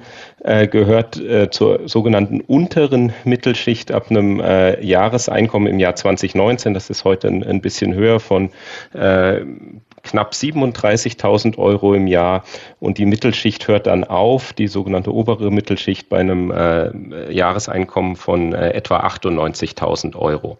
Also man sieht sozusagen, es ist schon eine sehr große Spannbreite, ähm, die diese Mittelschicht abdeckt. Die Ampelkoalition in Berlin stärkt derzeit enorm den Sozialstaat mit mehr Bürgergeld. Das ist nur ein Beispiel. Mit einer Erhöhung des Mindestlohnes oder mit der Kindergrundsicherung. Macht die Regierung Politik für die falsche Zielgruppe oder nur eine Zielgruppe, während sie andere Zielgruppen aus dem Auge verliert? ist unterschiedlich. Also die, die Reform der Kindergrundsicherung, so wie sie jetzt äh, vom Kabinett beschlossen wurde, ist äh, eine Veränderung an ähm, äh, wichtigen Stellen, aber in, in der Summe vom, vom Volumen her ist das jetzt keine große Reform. Das, die Erhöhung des Mindestlohns und des Bürgergeldes ist zu einem gewissen Teil äh, notwendig aufgrund der Anpassung des Existenzminimums an die Inflation. Gleichzeitig bedeutet das auch, wenn das Existenzminimum angepasst wird, dass auch bei der, bei der Einkommenssteuer der Grundfreibetrag, die Kinderfreibeträge ähm, erhöht werden, sodass äh, im Prinzip von diesen äh, Entlastungen am Ende alle profitieren werden. Ähm, das ist jetzt bisher, aber der, das Jahressteuergesetz für nächstes Jahr ist ja noch nicht beschlossen. Das wird aber kommen. Das ist, das ist zwingend. Ähm, man sieht schon eine gewisse, jetzt in den letzten zwei, drei Jahren, etwas, dass der Staat versucht hat, die Menschen in Deutschland gegen die ganzen Krisen bestmöglich irgendwie abzusichern und hat dafür sehr viel Geld in die Hand genommen und sehr viel Geld auch umverteilt, teilweise auch über Schulden finanziert und an die Bürgerinnen und Bürger ausgezahlt und dadurch insgesamt natürlich auch die Sozialleistungen erhöht. Und was wir auch sehen oder was passieren wird, ist aufgrund des demografischen Wandels. Wir haben ja jetzt ab 2025, wenn die ersten Geburten starten, Jahrgänge den Arbeitsmarkt verlassen werden, in die Rente gehen werden, wird es nochmal einen massiven Anstieg dann der Sozialleistungen geben. Und da muss man sehen, wie man darauf reagiert. Also dauerhaft die Sozialleistungen weiter zu erhöhen, das geht nicht. Wird die Mittelschicht missachtet? Bekommen hart arbeitende oder auch äh, die Selbstständigen zu wenig das Gefühl vermittelt, ihr seid auch wichtig für den Wohlstand Deutschlands? Und wenn ich dann äh, einen Artikel lese von Kollegen von Ihnen, Politikwissenschaftler und Extremismusforscher äh, Peter Neumann vom King's College in London, der sagt, auf die Frage, wer wählt denn jetzt eigentlich AfD? Wie kommt dieser rasante Aufstieg zustande? Der sagt, ja, die Mittel, die untere Mittelschicht, die haben Verlustängste, da sind es finanzielle Ängste, die Identität äh, finden sie nicht mehr, Wertschätzung, Würde, alles geht irgendwie äh, den Bach ab und dann schreibt er weiter. Und dann hat natürlich äh, die älteren Menschen haben noch das Gefühl, dass das Auto jetzt ganz schlecht ist, dass sie das abschaffen sollen, die Ölheizung taugt nichts mehr. Und die fühlen sich eigentlich dann noch auch schuldig und nicht mehr gewertschätzt. Müssen wir nicht viel mehr uns auf diese untere Mittelschicht konzentrieren, dass die Menschen, die da ehrlich arbeiten, der kleine Selbstständige, der durch alle Raster immer wieder fällt, dass wir denen auch eine Wertschätzung gegenübergeben. Ich weiß nicht, ob es äh, eine, eine mangelnde Wertschätzung von Seiten der Politik wirklich ist oder was auf jeden Fall da ist, ist, dass diese die gefühlte Wertschätzung die, äh, die man bekommt. Äh, das, das sieht man in, auch in Umfragen, dass es da eben äh, man, viele Menschen das Gefühl haben, dass sie nicht oder ihre Interessen nicht wahrgenommen werden. Und das ist ja auch genau das, was den Populismus, den Extremismus auch in anderen Ländern ähm, immer wieder nach vorne gebracht hat, dass man sagt, die da oben oder die in Washington, die in Brüssel, die in Berlin, die entscheiden und die haben keine Ahnung vom, wie es in der Wirklichkeit ist, wie das wahre Leben ist. Und ähm, das sieht man äh, an, ich weiß gar nicht, ob das so viel an der jetzt finanziellen Wertschätzung hängt oder ob es nicht eher die anderen Dinge sind, die Sie angesprochen haben. Ähm, jetzt wird einem das, äh, das Auto verboten, die Ölheizung, der, äh, das Fleisch äh, und so weiter. Darüber wird ja alles äh, diskutiert und ähm, das ist, dann sagt man, okay, das ist eine Debatte für Berlin. Äh, da kann man das vielleicht machen, da kommt man ohne Auto zurecht und da kann man auch vielleicht äh, gut vegetarisch essen gehen, wenn äh, auf dem Land, auch ich selbst, wo meine Eltern wohnen, kommen vom Land, da ist, äh, wenn man da mal in einer in der Stunde einmal einen Bus fährt, ist es schon äh, viel. Und ähm, sozusagen irgendein Restaurant zu finden und wo man äh, was wirklich gutes Vegetarisches essen kann, ist auch schwierig. Und äh, da hat man schon das Gefühl, und auch wenn ich mit meinen, meinen äh, Freunden spreche zu Hause, dann äh, hat man schon so das Gefühl, dass das andere Debatten sind als das, was man aus Berlin mitbekommt und auch aus, was man zum großen Teil in den Medien wahrnimmt. Und ich glaube, das ist eher das Gefühl, dass man, äh, dass die, viele Leute das Gefühl haben, dass sich die, äh, die Debatte oder worüber die Politiker äh, und Politikerinnen reden, dass sich das von dem entkoppelt hat, was in Anführungszeichen das wahre Leben äh, in vielen Teilen des Landes widerspiegelt. Im europäischen Vergleich trägt die Mittelschicht in Deutschland die höchste Steuer- und Abgabenlast. Wie viel bleibt der Mittelschicht von jedem hinzuverdienten Euro übrig, also von einer Gehaltserhöhung, Urlaubsgeld, Weihnachtsgeld, Überstundenvergütung. Ja, das kommt so ein bisschen ähm, genau jetzt auf den, den Haushaltstyp und auch genau exakt das Einkommen an. Ich habe ja gesagt, vorhin die Mittelschicht ist eine relativ große Einkommensspannweite, aber so Pi mal Daumen äh, bleibt nur etwa die Hälfte, teilweise sogar etwas weniger als die Hälfte äh, jedes hinzuverdienten Euros äh, übrig. Das hängt damit zusammen, dass wir eben eine, den, in, bei der Einkommenssteuer eine relativ starke äh, Steuerprogression haben. Das heißt, ähm, der Spitzensteuersatz von jetzt 42 Prozent plus Soli, also knapp 45 Prozent dann äh, greift schon bei äh, einem äh, zu versteuernden äh, Einkommen von, äh, was sind das, um die 60, knapp 60.000 Euro. Das ist, da kommen noch ein paar Abzüge da drauf. Äh, das heißt, das ist so ein Bruttoeinkommen von, von 70.000 Euro. Ähm, und da ist man eben noch sozusagen mitten in der oberen Mittelschicht oder als Paar mit zwei Kindern sogar noch in der mittleren Mittelschicht. Und dann kommen natürlich noch die Sozialabgaben dazu. Das sind dann auch nochmal, was sind das, 21 Prozentpunkte oder so. Und das heißt, äh, wenn man diese Gesamtbelastung hat, dann ist es in der Tat so, dass sich dort äh, an einigen Stellen Mehrarbeit äh, nicht lohnt. Genauso ist es aber auch am unteren Einkommen. Wenn man niedrige Einkommen in der unteren Mittelschicht hat, da ist es so, dass es aus dem Zusammenspiel aus Steuern, Sozialabgaben, die anfangen und dem Entzug von Transferleistungen es so ist, ist, dass es ähm, beispielsweise ein in, wenn man in München, wo, wo die Wohnkosten relativ hoch ist, wo man durch äh, Kosten der Unterkunft beziehungsweise Wohngeld äh, die entsprechende Unterstützung hat, äh, gibt es Bereiche, wenn ein, ein, ein Paar da äh, 3000 Euro im Monat verdient äh, und äh, eben hier nach, also äh, 36.000 Euro im Jahr wäre äh, nach der Definition gerade so an der Grenze zwischen dem Niedrigeinkommen und der unteren Mittelschicht. Und wenn dieses Paar das Einkommen von 3000 Euro im Monat auf 4000 Euro im Monat erhöht, bleibt praktisch gar nichts netto mehr übrig weil eben durch das Zusammenspiel Entzug von Transferleistungen und gleichzeitig aber Steuerzahlungen, Sozialabgaben, das mehr oder weniger komplett entzogen wird. Und das sind die Stellen, äh, wo angesetzt werden muss. Und das ist das, äh, wo die bisherige Bundesregierung, aber auch die ganzen letzten Regierungen ähm, nichts gemacht haben. Und das sieht man eben, dass wir dort eine sehr hohe sogenannte Niedrigeinkommensfalle haben, denn es lohnt sich für viele gar, dann fast gar nicht zu arbeiten oder nur sehr wenig in Teilzeit zu arbeiten, weil sonst sehr hohe Bruttoeinkommenssteigerungen notwendig sind, die man sehr oft gar nicht realisieren kann. Zwei Fragen dazu. Ähm, ich war vor, ist schon ein bisschen länger her, eine Diskussion bei Markus Lanz mit Renate Künast und dann habe ich genau das so gesagt. Es ging dann auch um Selbstständige. Ich sage, meine liebe Frau Künast, 50 Prozent muss der Selbstständige abgeben von dem, was er erwirtschaftet. Oh, und dann war ein Riesentheater. Bin ja nicht hier, um Ihr Steuerberater zu ersetzen, dann und hat sie da vom Leder gezogen. Will sagen, sind die handelnden Personen in Berlin so abgehoben von der Realität? Nicht nur die Berliner Blase, sondern von der Realität im Lande. Und dann das Zweite, Sie haben gesagt, jetzt gehen natürlich die äh, geburtenstarken Jahrgänge in Rente. In den wohlverdienten Rente sage ich, trotzdem fehlen uns Fachkräfte. Und dann gibt es ja diverse Ideen.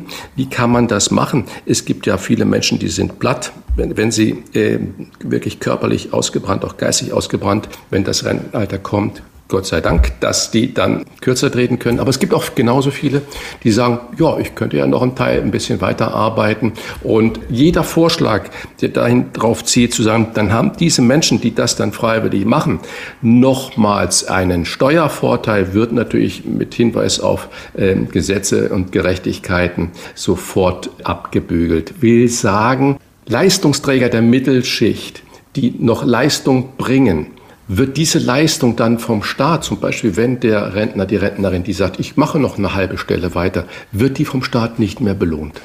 Ja, das letzte, vielleicht damit anfangend, ist, ist, eine, ist eine sehr gute Frage. Also was man in der Tat sieht, ist, dass wir in äh, Deutschland ähm, es Leuten in der Tat relativ schwer machen, auch im Vergleich zu anderen Ländern oder unattraktiv äh, weiterzuarbeiten. Das hat zum einen damit zu tun, Natürlich, also wir, wir haben ja in vielen Bereichen, sei es im öffentlichen Dienst oder auch in den vielen Tarifverträgen, dass man äh, sozusagen in Rente gehen muss oder in Rente geschickt wird, dass das mehr oder weniger automatisch erfolgt, wenn man die entsprechende äh, Altersgrenze erreicht hat.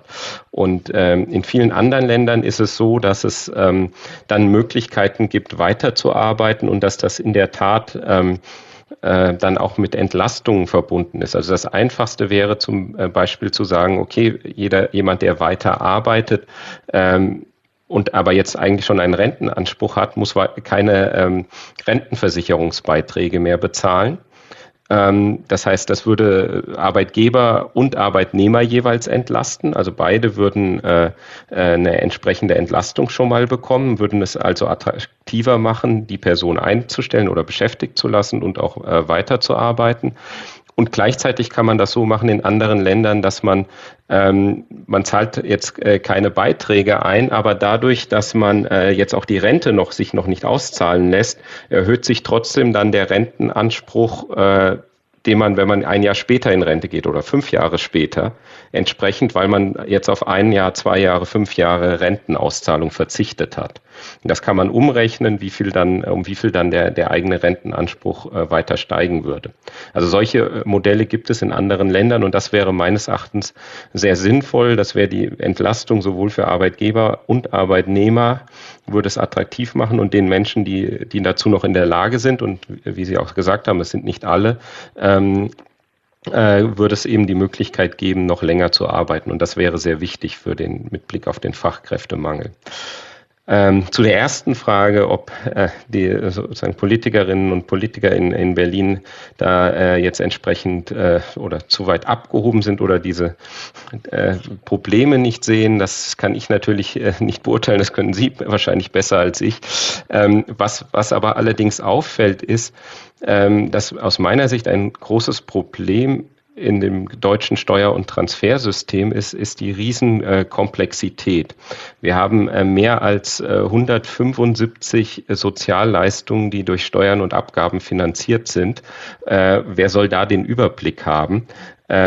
Es sind, wenn man jetzt allein an das, äh, an den Bereich, äh, wo man äh, hinzuverdient, wo man als sogenannter Aufstocker, man bekommt noch Transferleistungen, aber man arbeitet, ähm, da hat man es ähm, mit dem, äh, mit der Einkommenssteuer zu tun, mit dem, also Finanzamt, dann hat man es mit der Sozialversicherung zu tun. Wenn man Bürgergeld bekommt, dann hat man es ähm, mit dem Jobcenter, Bundesagentur für Arbeit, also Arbeitsministerium zu tun. Wenn man Wohngeld bekommt. Dafür ist das Bauministerium zuständig. Wenn man den Kinderzuschlag oder jetzt dann neu die Kindergrundsicherung bekommt, äh, ist das Familienministerium und die entsprechenden äh, äh Behörden zuständig.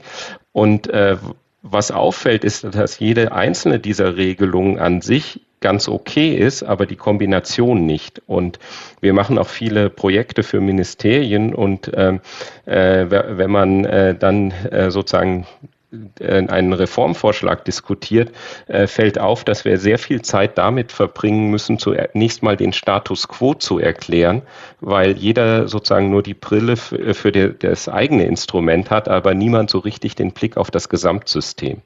Und das ist meines Erachtens das, das große Problem bei dieser Komplexität, die wir haben. Wir machen überall eine neue Regelung, hier noch was, da noch was und niemand äh, schaut drauf, wie das Gesamtsystem eigentlich funktioniert.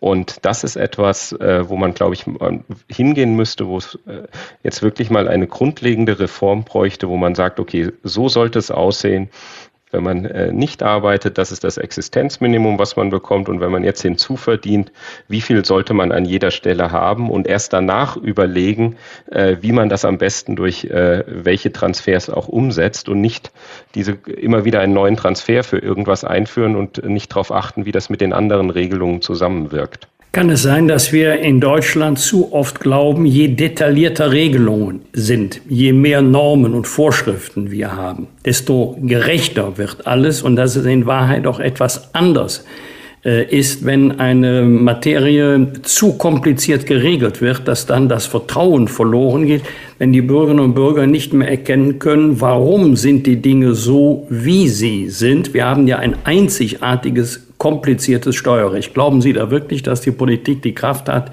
die Machete zu nehmen und das Dickicht etwas zu lichten? Also, ob ich äh, daran glaube, dass das klappt, äh, ist eine gute Frage. Ähm, wir haben das, das System ist ja schon sehr lange, sehr komplex und es wird immer komplexer. Ähm, es wäre dringend notwendig. Ähm, ich sehe jetzt in, keine Bestrebungen in den letzten 20 Jahren, wo ich mich äh, in irgendeiner Form damit beschäftige, ist da nicht wirklich was passiert und die Probleme gibt es schon viel länger. Wir haben das komplizierteste Steuersystem in Deutschland. Wir haben eines der kompliziertesten Transfersysteme. Und es ist ja so, aus meiner Sicht ähm, ist es so, dass äh, viele Juristen genau unter Gerechtigkeit immer dieses Thema Einzelfallgerechtigkeit sehen. Also man muss es jedem auch noch so unwahrscheinlichen Spezialfall genau gerecht machen. Und deswegen gibt es hier noch eine Sonderregelung, da noch eine Ausnahme, hier noch etwas. Äh, und was in der Konsequenz führt es dazu, dass äh, niemand das System versteht, ähm, die Leute, die einen Anspruch auf Transfers haben, äh, nehmen viele Transfers gar nicht in Anspruch. Also bei dem Wohngeld beispielsweise ist die Inanspruchnahmequote äh, unter 50 Prozent. Also mehr als die Hälfte der Leute, die eigentlich einen Anspruch hätten, die etwas bekommen könnten, nehmen das gar nicht in Anspruch, weil sie oft gar nicht wissen, dass sie einen Anspruch haben oder weil es äh, zu kompliziert ist. Und auf der anderen Seite ermöglicht das komplizierte Steuerrecht natürlich auch immer wieder Steuerschlupflöcher zu finden und dass äh, die Menschen, die einen findigen Steuerberater haben oder äh, äh, die Firmen, die das haben, die es dann ermöglichen, äh, Steuern zu vermeiden. Und das führt dann natürlich dazu, dass die Steuerlast für alle anderen, die, die nicht so einen findigen Steuerberater haben, höher ist, als sie sein müsste, wenn äh, alle sozusagen ihren äh, in Anführungszeichen gerechten Anteil zahlen würden. Und diese, also deswegen ist es meines Erachtens diese Komplexität äh, sehr hinderlich und es wäre viel besser, ein einfacheres System zu haben.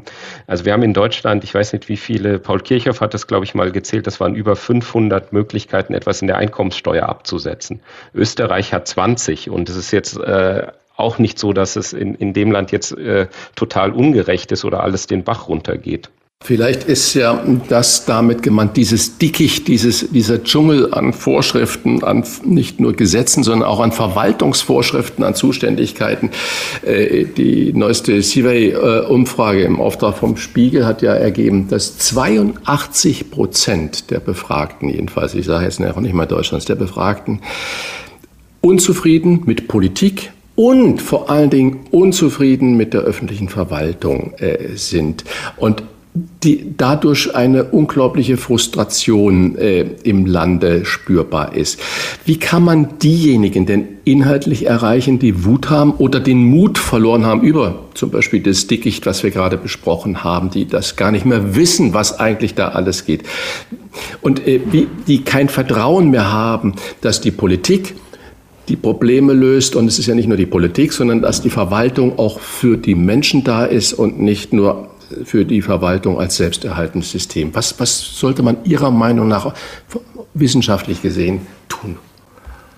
Ja, das ist eine, eine, das ist eine gute, eine, auch eine schwierige Frage. Also ich glaube, was in, in der Tat, was, was extrem wichtig wäre, wäre eben dieses Dickicht, diesen Dschungel, wie Sie gesagt haben, äh, in der Tat mit der Machete durchzugehen, ähm, da ein, ein äh, bisschen aufzuräumen, Regelungen vereinfachen, an vielen Stellen eher pauschalieren äh, als äh, Sondersachen. Also es gibt bisherige, also bis vor kurzem Hartz IV, jetzt Bürgergeldanträge, die mehrere hundert Seiten haben. Und ähm, das ist natürlich etwas, was, äh, was äh, überhaupt nicht äh, geht. Also da muss man ansetzen, man muss die Verwaltung endlich digitalisieren. Also äh, so viele Prozesse wie die bei uns noch Papier erfordern, das macht es natürlich auch aufwendig, wenn man dann immer, ich sag mal, zum Amt gehen muss und auf einen Termin warten, bis man den bekommt und so weiter. In, äh, in, äh, das Vorbild in, in Europa ist immer Estland, aber auch viele andere Länder sind äh, da schon sehr viel weiter. In Estland muss man nur noch für zwei Dinge persönlich entscheiden und das ist Heirat und Scheidung. Alles andere kann man äh, online machen. Und äh, das funktioniert eben auch. Aber äh, da sind wir natürlich auch noch sehr weit davon entfernt. Aber das wäre dringend geboten, dass man das Ganze digitalisiert, bürgernäher macht.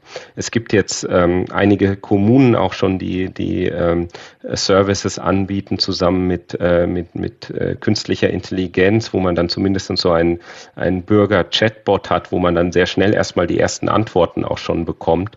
Und das funktioniert auch äh, einigermaßen gut. Und ähm, äh, also solche Sachen, also viel mehr Digitalisierung und viel mehr eben ja, Kundenorientierung letztlich und nicht äh, den Verwaltungsprozess äh, so gestalten, dass es möglichst aufwendig für den in Anführungszeichen Kunden ist und möglichst einfach für die Verwaltung, möglichst wenig zu tun. Eine toxische Mischung, mittleres Einkommen, hohe Abgabenlast, wenig Anerkennung, was kann sich in denjenigen zusammenbrauen, die das Gefühl haben, am Rande ihrer Belastungsfähigkeit zu sein? Wie groß ist die Gefahr einer gesellschaftlichen, einer politischen Radikalisierung in so einem Moment? Ja, das, also wir haben es ja in, in anderen Ländern schon gesehen. Das ist genau das, äh, was passiert. Ähm, dass eben gesagt wird, okay, die da oben, die kriegen es nicht hin. Und wir haben jetzt, äh, wir haben jetzt die, die Ampel, vorher hatten wir äh, die große Koalition, davor äh, ist jetzt auch schon ein bisschen länger her, war, war schwarz-gelb. Also wenn man so will, von den etablierten Parteien waren jetzt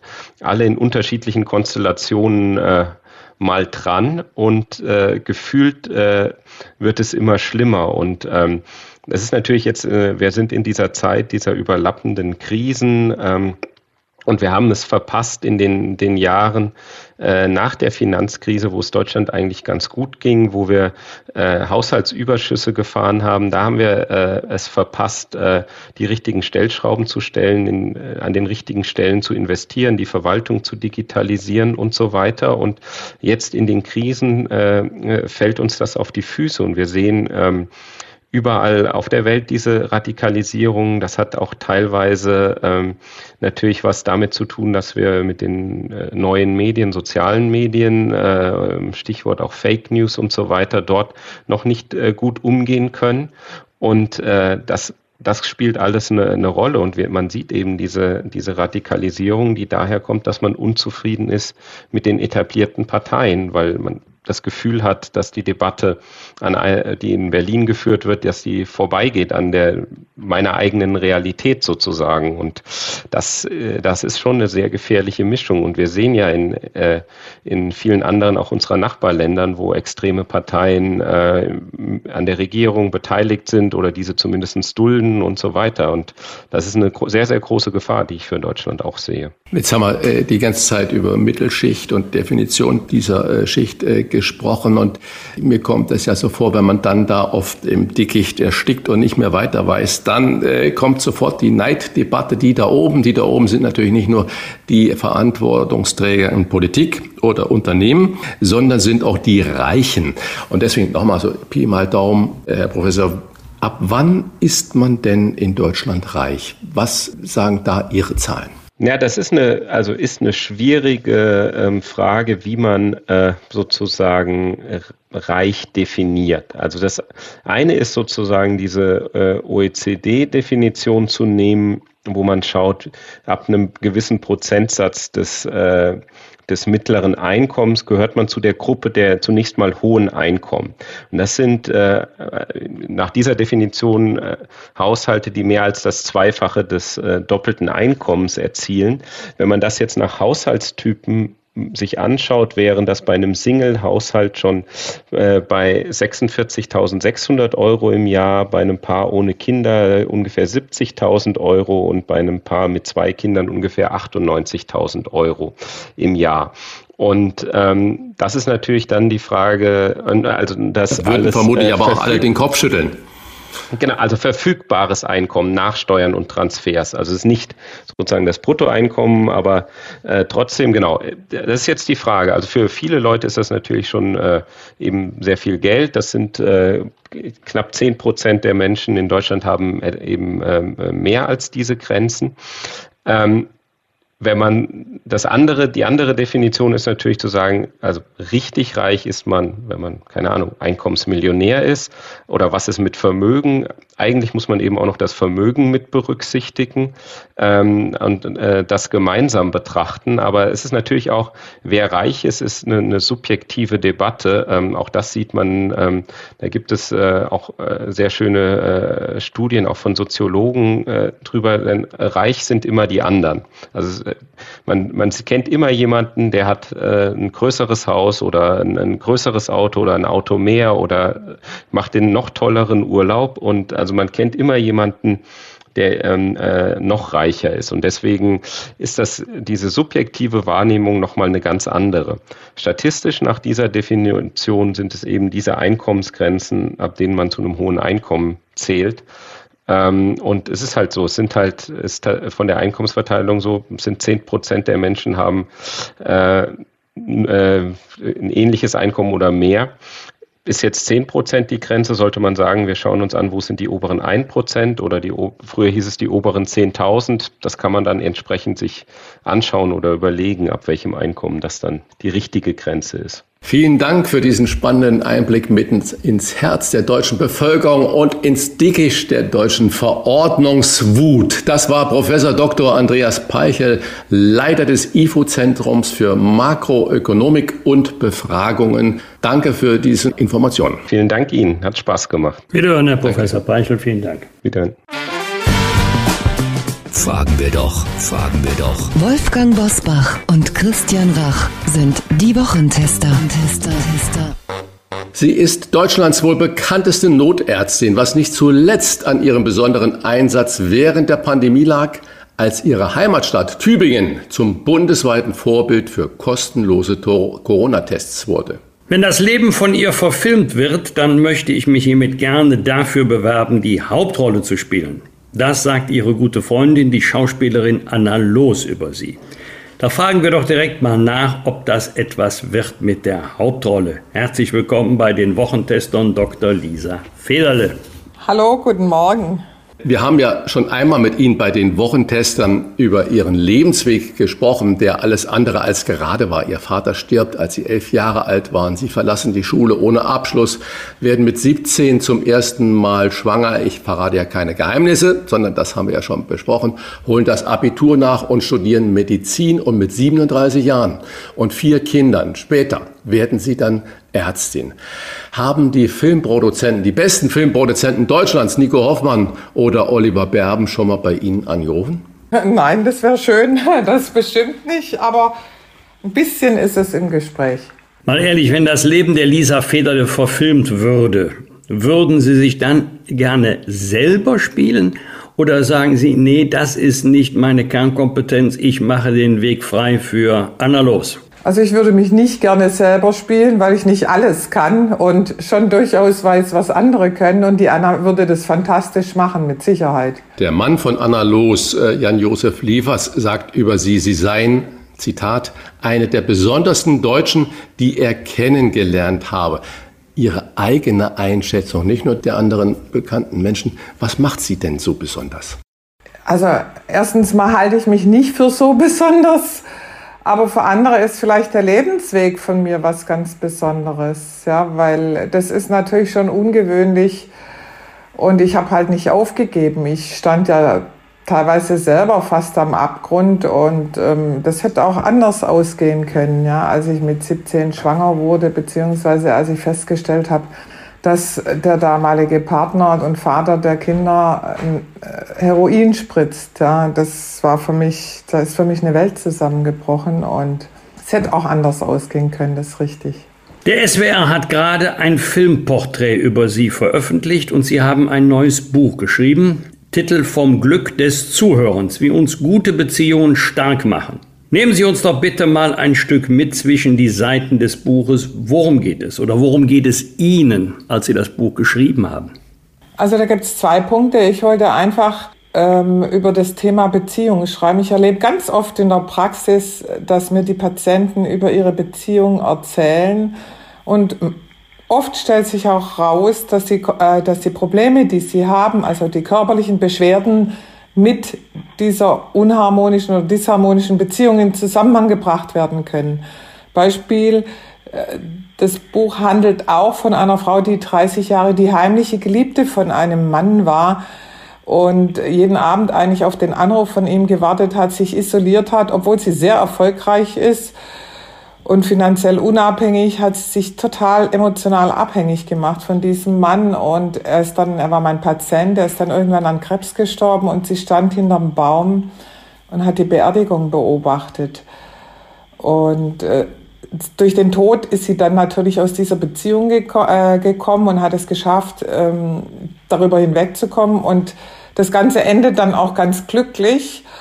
Aber das ist ein, einer der Aspekte in dem Buch, äh, wie man Beziehungen leben kann und wie man auch versuchen könnte, sich aus sowas zu befreien. Und auf der anderen Seite soll es aber auch Toleranz gegenüber Beziehungen und gegenüber Menschen zeigen, ja. Das heißt, einer meiner Patienten hat eine demente Ehefrau und hat eine Geliebte. Und äh, da gab es schon einige Leute, die mit dem Finger auf ihn gezeigt haben. Und ich fand einfach, wenn man das näher anschaut, dass man das vielleicht ganz anders beurteilt. Und ich glaube, dass wir umdenken müssen. Ich bin, ich bin schon für die Ehe, auch 50 Jahre finde ich klasse. Aber ich glaube, wir müssen uns mehr damit befassen, dass es viele verschiedene Formen der Beziehung gibt und die Leute vielleicht trotzdem glücklich sind. Frau Federlitz, Sie sind ja Notärztin, haben wir schon darüber gesprochen und äh, ich weiß ja, dass Sie auch noch eine Weiterbildung gemacht haben, nämlich eine psychosomatische. Erklären Sie unseren Zuhörern und Zuhörerinnen bitte mal das Wort Psychosomatik. Also das bedeutet, wenn ich praktisch, wenn die Psyche quasi beschädigt ist, beziehungsweise wenn ich traurig bin, wenn ich Stress habe, wenn ich unglücklich bin, dass sich das dann auf den Körper auswirkt. Beispiel, es heißt ja oft, das ist mir auf den Magen geschlagen. Oder, oder du hast dauernd Kopfschmerzen und weißt nicht, woher es kommt. Und irgendwann stellt sich raus, dass das eben der, der, der psychische Stress ist, der sich auf den Körper auswirkt. Oder Patienten, die einen hohen Blutdruck haben. Ja, wenn du den, den den Stress nimmst, also nicht grundsätzlich, aber das passiert halt, dann, dann haben die wieder normalen Blutdruck. Oder gerade diese Patientin, die hatte oft Schwindel und, äh, und Hörstürze und nachdem sie, nachdem sie das Ganze überwunden hat, diese 30-jährige Beziehung, war das alles weg. Die kam nur noch zum Impfen zu mir und sonst gar nicht mehr. Als Haus- und Notärztin sind Sie nah an den Menschen. Sie treffen auf Vereinsamung genauso wie auf Depressionen. Wie haben sich die Menschen seit oder durch die Pandemie verändert? Ich glaube, die Depressionen haben zugenommen. Also sagen wir mal so, ich, ich glaube, dass es sowieso viele Menschen gibt. Ich habe ja viele Jahre auch Notdienst gemacht, also nicht nur Notarzt, sondern die Hausärzte im Notdienst vertreten. Und da habe ich beobachtet, dass circa 30 Prozent der Fälle eigentlich eher psychisch bedingt sind. Ja. Und das, äh, also, dass Leute einsam sind, deswegen es sich reinsteigern, Angstzustände bekommen, Herzrasen bekommen und lauter andere Dinge, die in die Richtung gehen. Und ich glaube, durch die Pandemie ist die Einsamkeit, die Angst noch viel größer geworden. Und wir haben ja gerade auch unheimlich viel Krisen. Also die Leute haben nicht nur vor der Pandemie, die haben durch die Pandemie gelitten, aber jetzt kommt dazu Umwelt, es kommt dazu, dass die Leute Angst vor Heizkosten haben, es kommt dazu, dass die Leute Angst vor Krieg haben. Ähm, das, das wirkt sich auf die Psyche enorm aus. Und ich finde, dass die Politik da auch mehr Rücksicht drauf nehmen muss. Ja, also dass, dass da zu wenig auf die Menschen eingegangen wird. Frau Feder, Sie haben gerade jetzt Stichwort Politik äh, schon ähm, gegeben. Und äh, Sie sind ja, wie Sie uns ja auch gerade so eindringlich erzählt haben, äh, unglaublich nah an den Menschen da dran, äh, nicht nur an den wohlhabenden Intellektuellen und sonstig, sondern an dem Menschen äh, des Alltages.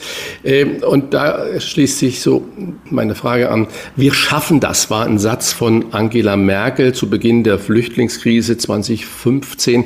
Wir sehen alle noch diese Fähnchen schwingenden, schwingenden Deutschen an den Bahnhöfen, speziell in München war das äh, weit verbreitet und Jubel und wir integrieren und so weiter und so fort. Vieles ist gelungen, vieles ist nicht gelungen. Wenn man sich jetzt umhört und umschaut, ist die Verunsicherung der Menschen nicht nur der Krieg, die Inflation, Corona, wie Sie das gerade äh, gut geschildert haben, äh, so groß wie noch nie.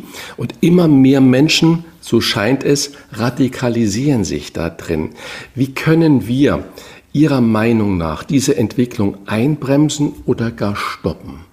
Sie, Sie hören jeden Tag, was die Menschen bewegt. Die einzige Chance ist, den Menschen zuzuhören und die Sorgen und Nöte von denen ernst zu nehmen. Das, das ist auch die einzige Chance, die ich beim Patienten habe. Ich kann nicht einfach so tun, wenn einer Krebs hat, ach ja, vergessen Sie es, da reden wir jetzt erstmal nicht drüber, das kriegen wir schon irgendwie hin. Ich muss auf die Menschen eingehen und dann haben die zu mir Vertrauen und das fehlt mir derzeit bei der Politik absolut. Und wenn wir nicht aufhören, die, die Probleme direkt zu benennen und auch ganz klar den Menschen zu signalisieren, dass wir beispielsweise das äh, Flüchtlingsproblem anpacken und nicht immer Angst haben, dass man gleich in die rechtsradikale Ecke gerückt wird oder so. Ich habe sehr, sehr viel für Flüchtlinge getan. Ich kann das so sagen. Von mir kann keiner behaupten, dass ich auch nur ansatzweise rechtsradikal bin, ja, mit dem Flüchtlingsmobil in Tübingen und so weiter, ja. Also wenn wir aber das nicht benennen und immer so tun, als irgendwie kriegen wir das schon hin und wir, wir reden über das Thema gar nicht richtig, dann wird die AfD immer mehr Zuwachs kriegen, weil nämlich immer mehr Leute AfD wählen, wählen, die überhaupt nicht rechtsradikal sind, die aber mit der Regierung überhaupt nicht zufrieden sind. Und das macht mir persönlich große Sorgen. Ihr Buch ist ein leidenschaftlicher Appell für das Zuhören. Generell für das Gespräch untereinander hört auch die Politik zu wenig zu, also den Menschen, die ihre Sorgen an die Politik adressieren. Also ich glaube, dass die Politik derzeit so ist, dass sie eigentlich versucht, die schwierigen Themen zu neutralisieren bzw. runterzureden. Das ist meine Meinung. Ich finde, Scholz sagt viel zu wenig offen, was für wirkliche Probleme wir gerade haben. Und äh, es wird ständig in den ganzen Talkshows und so wird dem Thema irgendwo aus dem Weg gegangen von den Regierenden. Und das finde ich ein Problem. Das ist für mich ein großes Problem, weil wenn wir den Menschen nicht zuhören, wird die Angst größer, wird die Radikalisierung größer und die Leute wählen eben AfD, obwohl das die größte Katastrophe für Deutschland wäre. Mhm. Sie haben aber auch gerade gesagt, natürlich nicht nur die Regierung muss zuhören, auch Sie als Ärztin und auch Ihre Arztkollegen und Kolleginnen müssen zuhören. Ähm, wenn ich das aber heute sehe, dass das ja so eng getaktet ist in jeder Praxis oder im Krankenhaus erst recht, das heißt, es gibt ja, so dünkt es mich, überhaupt keine Zeit mehr zum Zuhören. Das heißt, ähm, der Arzt bekommt auch kaum noch das Zuhören bezahlt oder überhaupt nicht mehr bezahlt. Wenn Sie als Arzt, als Ärztin nicht mehr zuhören können, macht das die Menschen denn auch krank? Natürlich. Oder es macht sie zumindest nicht gesund, sagen wir es mal so. Weil wenn ich äh, die Ursache nicht erkenne, und das kann ich nur, indem ich zuhöre, gerade wenn es um psychosomatische Geschichten geht, dann kann ich dem Patient ja gar nicht helfen, außer ich drücke ihm Tabletten in die Hand. Also insofern ist es ganz arg wichtig zuzuhören und um das Problem der Zeit anzusprechen. Ich glaube, es ist eine Illusion, nur auf immer das Thema neue Fachkräfte und sonst was ins, äh, ins Gespräch zu bringen. Da bemühen wir uns ja alle schon dauernd. Aber das wird nicht so einfach zu lösen sein und auch nicht so schnell. Und da an dem Punkt denke ich, könnte Lauterbach einfach mehr der Realität in die Augen schauen. Ich glaube, ganz wichtig sind Beispiel, ein ganz einfaches Beispiel, Digitalisierung zum Beispiel, wenn ich eine halbe Stunde am Telefon sitzen muss, um für meinen Patienten einen dringenden Termin in der, äh, in der Klinik auszumachen oder meine Sprechstundenhilfe, dann ist es meine Zeit, die da kaputt geht, die ich dem Patienten gegenüber nicht zur Verfügung habe. Wenn das aber digitalisiert wäre, ja, und ich dann mich irgendwo im, im Computer schnell einwählen könnte und den und den Termin anklicken könnte und für meinen Patienten hätte, dann wäre das eine Sache von zwei Minuten. Und ich glaube, da sind wir dermaßen hinterher und da, da schlafen wir auch an dem Problem. Dann hätte, ich hätte ja dann viel mehr Zeit, ja, wenn ich diese ganze Bürokratie äh, die immer überbordender wird, ja, ähm, wenn ich die etwas eindämmen würde und die Digitalisierung vorantreiben würde, dann hätte ich zumindest gewisse Kapazitäten. Aber wissen Sie, es ist einfach ein Unterschied, ob ich am Schreibtisch sitze und ein Theoretiker bin oder ob ich direkt mit den Menschen zu tun habe, die Probleme der Menschen direkt mitbekomme und die Probleme auch direkt erkenne. Das habe ich bei Corona zum Beispiel im Kontakt mit Lauterbach ständig gesehen, ja. Es gab ganz viele Themen, wo er abgeblockt hat, als ich gesagt habe, die Kinder nicht impfen, als ich gesagt habe, die Schnelltests brauchen wir für die äh, für die Menschen, als ich äh, können Sie alles im Internet nachgucken, als ich gesagt habe, ähm, die Kinder gehen kaputt, wir können die nicht weiter isolieren ähm, hat er am Anfang immer widersprochen und erst nach einem Vierteljahr oder einem halben Jahr hat er dann ähm, dem Ganzen zugestimmt. Und das finde ich schwierig. Das, das ist dann viel zu spät, weil wenn wir jetzt nicht gleich uns darum kümmern, dass die AfD nicht noch größer wird, dann, dann ist es irgendwann zu spät, weil sie dann nämlich an der Regierung womöglich ist oder zumindest Regierungsbeteiligung hat. Beziehungen also gemeint sind jetzt nicht Arzt-Patienten-Beziehungen, sondern zwischenmenschliche Beziehungen. Heutzutage sind vielfältig. Andere würden sagen divers. Starre Regeln wie früher gibt es nicht mehr, führt diese neue Freiheit, in der fast alles möglich erscheint, gleichzeitig zu mehr Unsicherheit bei den Menschen. Das glaube ich deshalb nicht, weil wir einfach eine andere Zeit haben. Wir werden alle viel älter. Das heißt, ähm, unsere, unser Leben ist länger. Das bedeutet, dass wenn wir mit einem Partner nicht mehr klarkommen, dass man unter Umständen, wenn man an früher denkt, dann länger hätte jetzt mit dem aushalten müssen. Wir entwickeln uns immer vielfältiger dadurch, dass die Frauen doch sich auch immer mehr emanzipieren, dadurch, dass Arbeitsstellen auch unterschiedlich örtlich sind, kann man sich auch auseinanderentwickeln. Und ich glaube, es ist wichtig, das dann auch zu akzeptieren und nicht zusammen zu bleiben, obwohl man sich eigentlich hasst oder obwohl man keine Lust mehr hat. Also ich habe tatsächlich Patienten, auch bei mir ein Ehepaar, wo die Frau immer sagt, wissen Sie, wenn der, wenn der stirbt, wäre es mir jetzt auch nicht gerade schl schlimm für mich. Im Gegenteil, ich komme mit dem überhaupt nicht mehr zurecht. Und das ist für mich so, so ein Thema, wo ich sage, an dem Punkt ist doch, glaube ich, eine Trennung besser. Und wenn ich aber sehe, dass der Mann seine demente Frau liebevoll pflegt und sich die Kraft dafür bei einer Geliebten holt, dann finde ich das besser, wie wenn die Ehefrau den dementen Mann pflegt und völlig genervt ist, weil sie 24 Stunden rund um die Uhr sich kümmern muss und mit den Nerven am Ende ist, aber diese Pflicht fühlt. Und deshalb glaube ich, wir müssen da neue Wege gehen, wir müssen umdenken, wir müssen toleranter werden und wir sollten nicht mit dem Finger auf andere zeigen, die eben eine andere Form von Beziehung leben. Und wir sollten die Hoffnung haben, was bei uns früher, also ich bin ja auch eine ältere Generation jetzt, da hieß es immer so, mit 30 ist es eigentlich vorbei. Wenn du bis dahin keinen gefunden hast, dann war's das. Ähm, ich glaube, das ist überhaupt nicht mehr das Thema heutzutage. Also ich habe in meinem Buch äh, die Mutter von einem Patienten von mir, die ist auf den Friedhof gegangen, hat Blumen gegossen und hat dort dann mit 80 die Liebe ihres Lebens kennengelernt. Das klingt schön.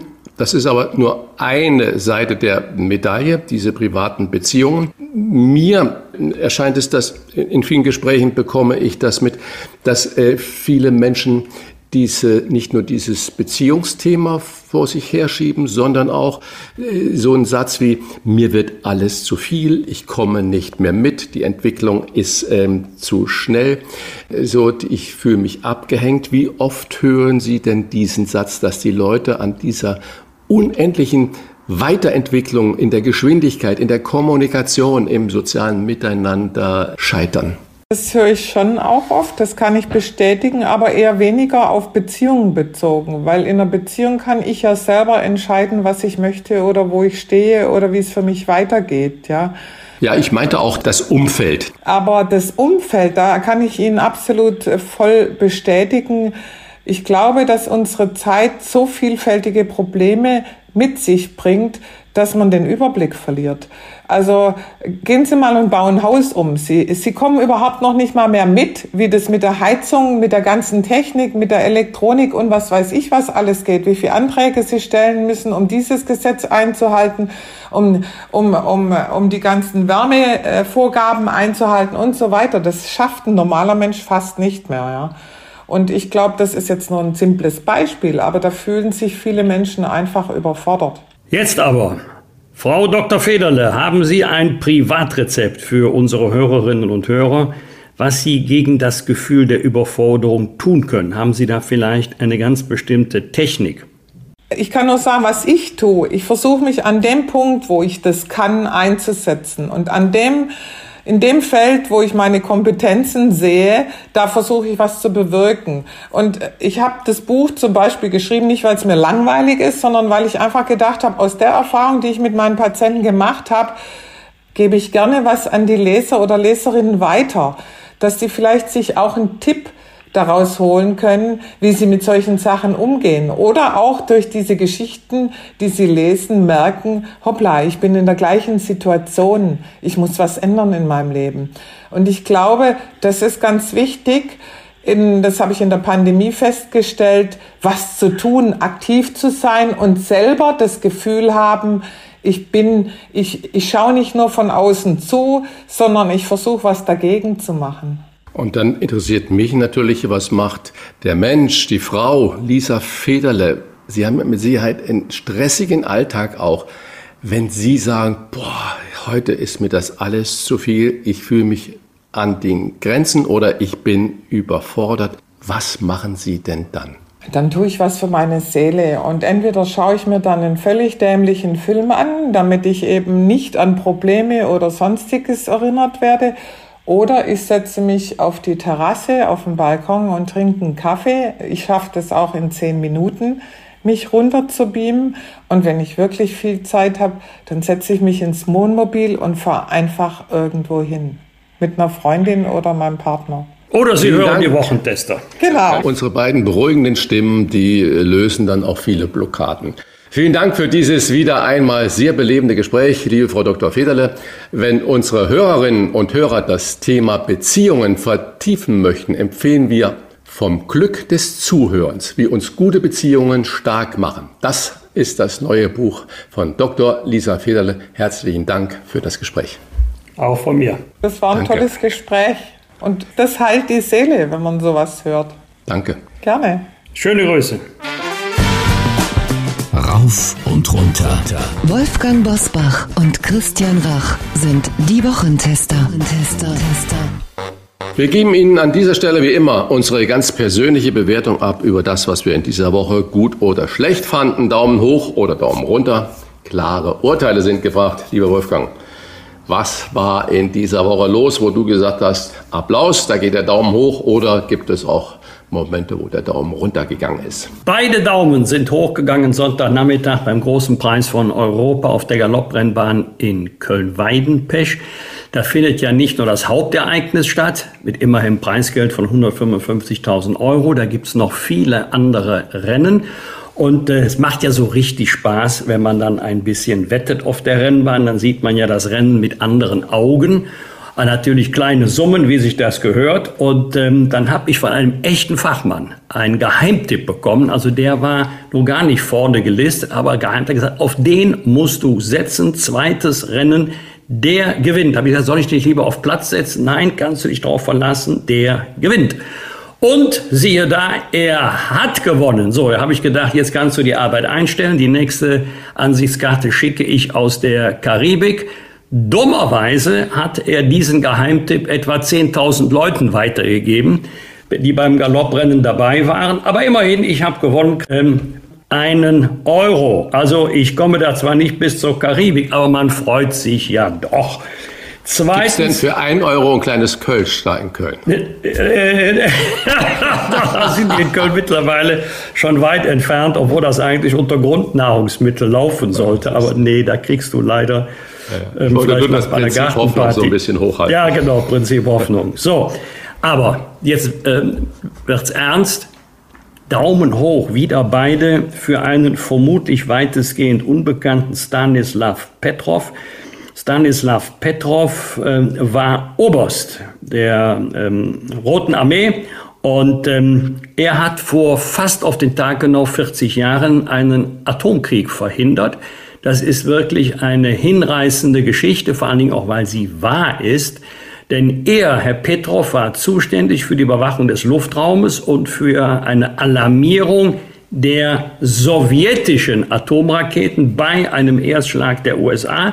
Und die technischen Systeme haben Alarm gegeben, und zwar nicht nur einmal, sondern zweimal. Jetzt hast du ja keinen Tag Zeit, sondern nur wenige Minuten. Und Herrn Petrov ist es aufgefallen, uns beiden wäre es wahrscheinlich nicht aufgefallen, dass die Atomraketen immer aus ein und ähm, demselben Raketensilo abgefeuert worden sein sollen. Er hat gesagt, das kann ja nicht sein, dass permanent aus einem einzigen Silo äh, die Angriffe gestartet werden.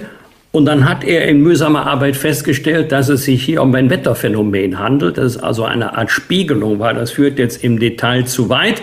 Und er konnte Entwarnung geben. Ich finde, die Geschichte doppelt interessant. Erstens ein Militär, der nicht irgendein Interesse an einer militärischen Eskalation hatte, sondern an Frieden.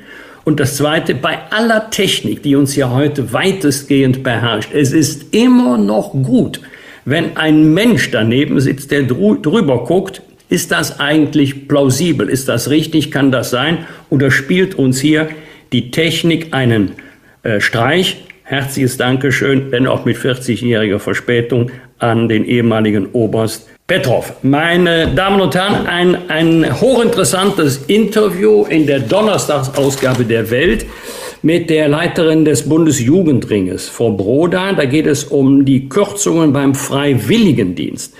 Ich darf daran erinnern, dass die Politik vor Jahr und Tag und immer wieder regelmäßig über die Einführung eines Zwangsdienstes für junge Leute diskutiert, übrigens mit großer Stimmung in der Bevölkerung. Die sollen doch mal neun Monate oder ein ganzes Jahr einen Freiwilligendienst verpflichtet absolvieren.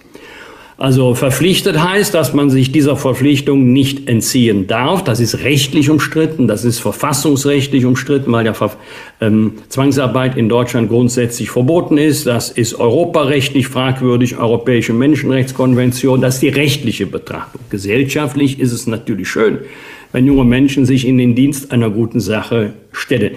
Ich habe damals schon gesagt, Leute, fangt doch nicht mit dem Schwierigsten an. Das ist ja auch ein enormer Eingriff in die Lebensplanung junger Menschen. Sorgt doch erstmal dafür, dass jeder junge Mensch, der einen freiwilligen Dienst, einen sozialen Dienst leisten möchte, auch einen Platz bekommt. Wir haben ja viel zu wenig Plätze. Die Nachfrage ist ja viel höher. Fangt damit doch erst einmal an.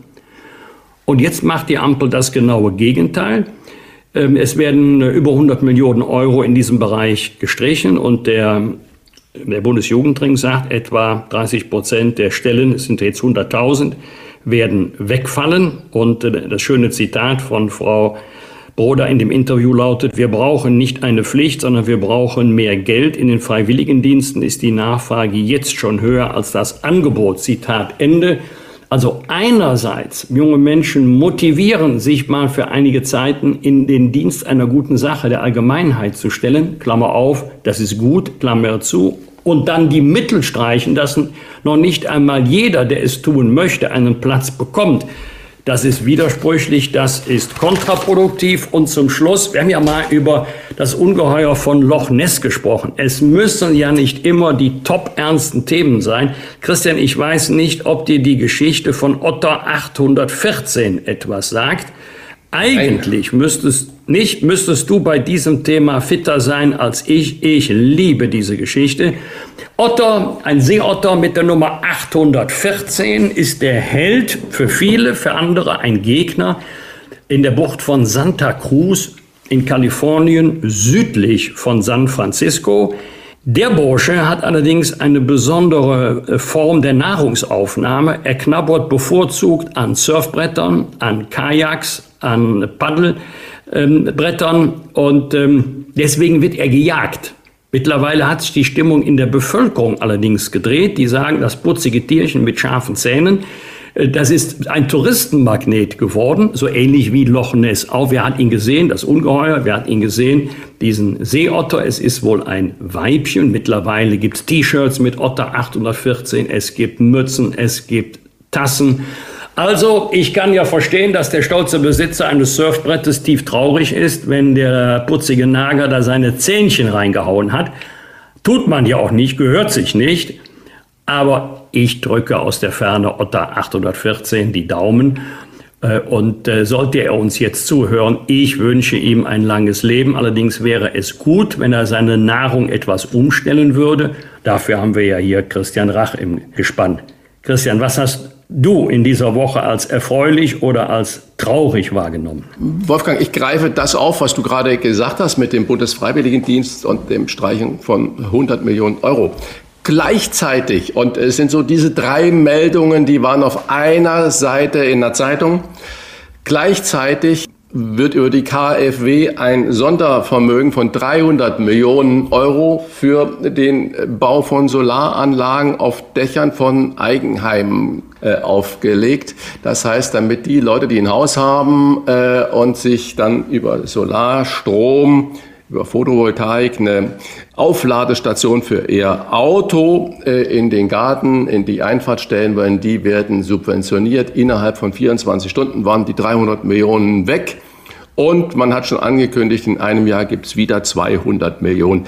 Da stolper ich natürlich darüber, wenn ich dann parallel dazu diese Meldung lese, dass da 100 Millionen beim Bundesfreiwilligendienst gestrichen werden, wo ich sage, mein lieber Mann, jemand, der ein Haus hat, jemand, der sich ein E-Auto kauft, der kann auch dafür sorgen, äh, dass er das, wenn er es denn möchte, nicht öffentlich laden möchte, dass er dann sich diese äh, Wallbox in den Garten, äh, in die Auffahrt, wo auch immer, selber hinbauen kann. Diese 300 Millionen wären genau für solche Sachen besser äh, äh, eingesetzt. Und parallel die dritte Meldung, die ich nicht verschweigen möchte, ist die Meldung, das 49-Euro-Ticket, offiziell heißt es ja Deutschland-Ticket, auf der Kippe steht.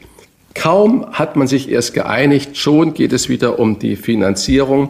Äh, viele Kommunen, Verkehrsverbünde sagen, wir können das nicht leisten, der Bund muss einspringen. Der Bund sagt, das ist kommunal, dann sagen die Leutchen halt, okay, dann ist das Ganze bald wieder Geschichte. Ich hoffe, dass das nur Geplänkel ist und ich hoffe, dass man diese Sache, äh, diesen Topf, den es ja dann da scheinbar auch zu füllen gibt, dass man da irgendwo anders äh, bei sinnlosen äh, Subventionen äh, streicht und das dann diese öffentlicher Nahverkehr oder auch bundesweiter Verkehr, dass man den dann mit dat frei gewordenen Geldern stützt, weil das äh, ist ja schon äh, ja, fast lächerlich, äh, dass man über Geld sich da streitet. Wir wollen Verkehrswende, wir wollen die Energiewende und dann scheitert das an eins oder zwei Milliarden Euro, kann ich nicht verstehen. Und genauso gut, dann wird es positiv dargestellt, Solaranlagen bleiben gewinnsteuerfrei. Okay, also erstens, Das Finanzamt spricht sofort mit, oh, da baut sich ja jemand ein Terrassenkraftwerk oder auch im Solar was und speist da Strom ein. Macht der eventuell da noch ein bisschen Geld mit, dann muss das gleich versteuert werden. Ich verstehe das Ganze nicht, aber wenn man sich dann das ein bisschen anguckt, äh, wie kompliziert das Ganze ist. In einem Einfamilienhaus darf man als Peak 30 Kilowatt erzeugen. In einem äh, Immobilien gemischt genutzt sind es nur 15 Kilowatt als Peak. Und äh, zusätzlich geht die Obergrenze von 100 Kilowatt pro Steuerzahler, der in einer Mitunternehmerschaft ist, also Zusammenschluss von verschiedenen Personen. Und dann gilt 120 Kilowatt äh, bei Personen, die eine kombinierte Anlage dann da betreiben, aber das geht dann nur einzeln. Und dann nochmal allerdings wird die Frage ob die Obergrenze von 100 Kilowatt überschritten wird, sowohl die Person als auch die Mitunternehmerschaft jeweils einzeln betrachtet.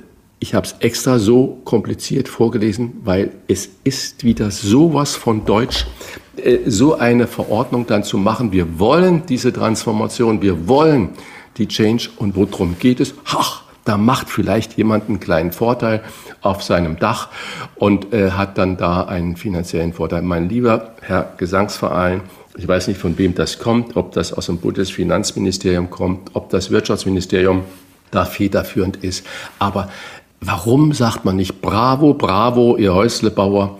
Toll, dass ihr das macht. Toll, dass ihr euch da vielleicht autark versorgt. Warum wird sofort an den finanziellen Gewinn gedacht? erschließt sich mir nicht. So, und nun, also Daumen runter für diese Dinge. Wir haben aber auch viele wirklich positive Meldungen. Ich war äh, auf dem Gründerpreis in Hamburg eingeladen. Da wurde zwei junge Frauen, Anna Lamp und Johanna Bahre, ausgezeichnet. Die haben die Firma Traceless äh, gegründet. Englisch spurlos. Was ist der USP dieser Firma? Die machen aus Pflanzenreste einen sogenannten Öko-Kunststoff. Kunststoff sage ich dazu ein bisschen in Anführungsstrichen. Das heißt, äh, der rückstandslos entsorgt werden kann.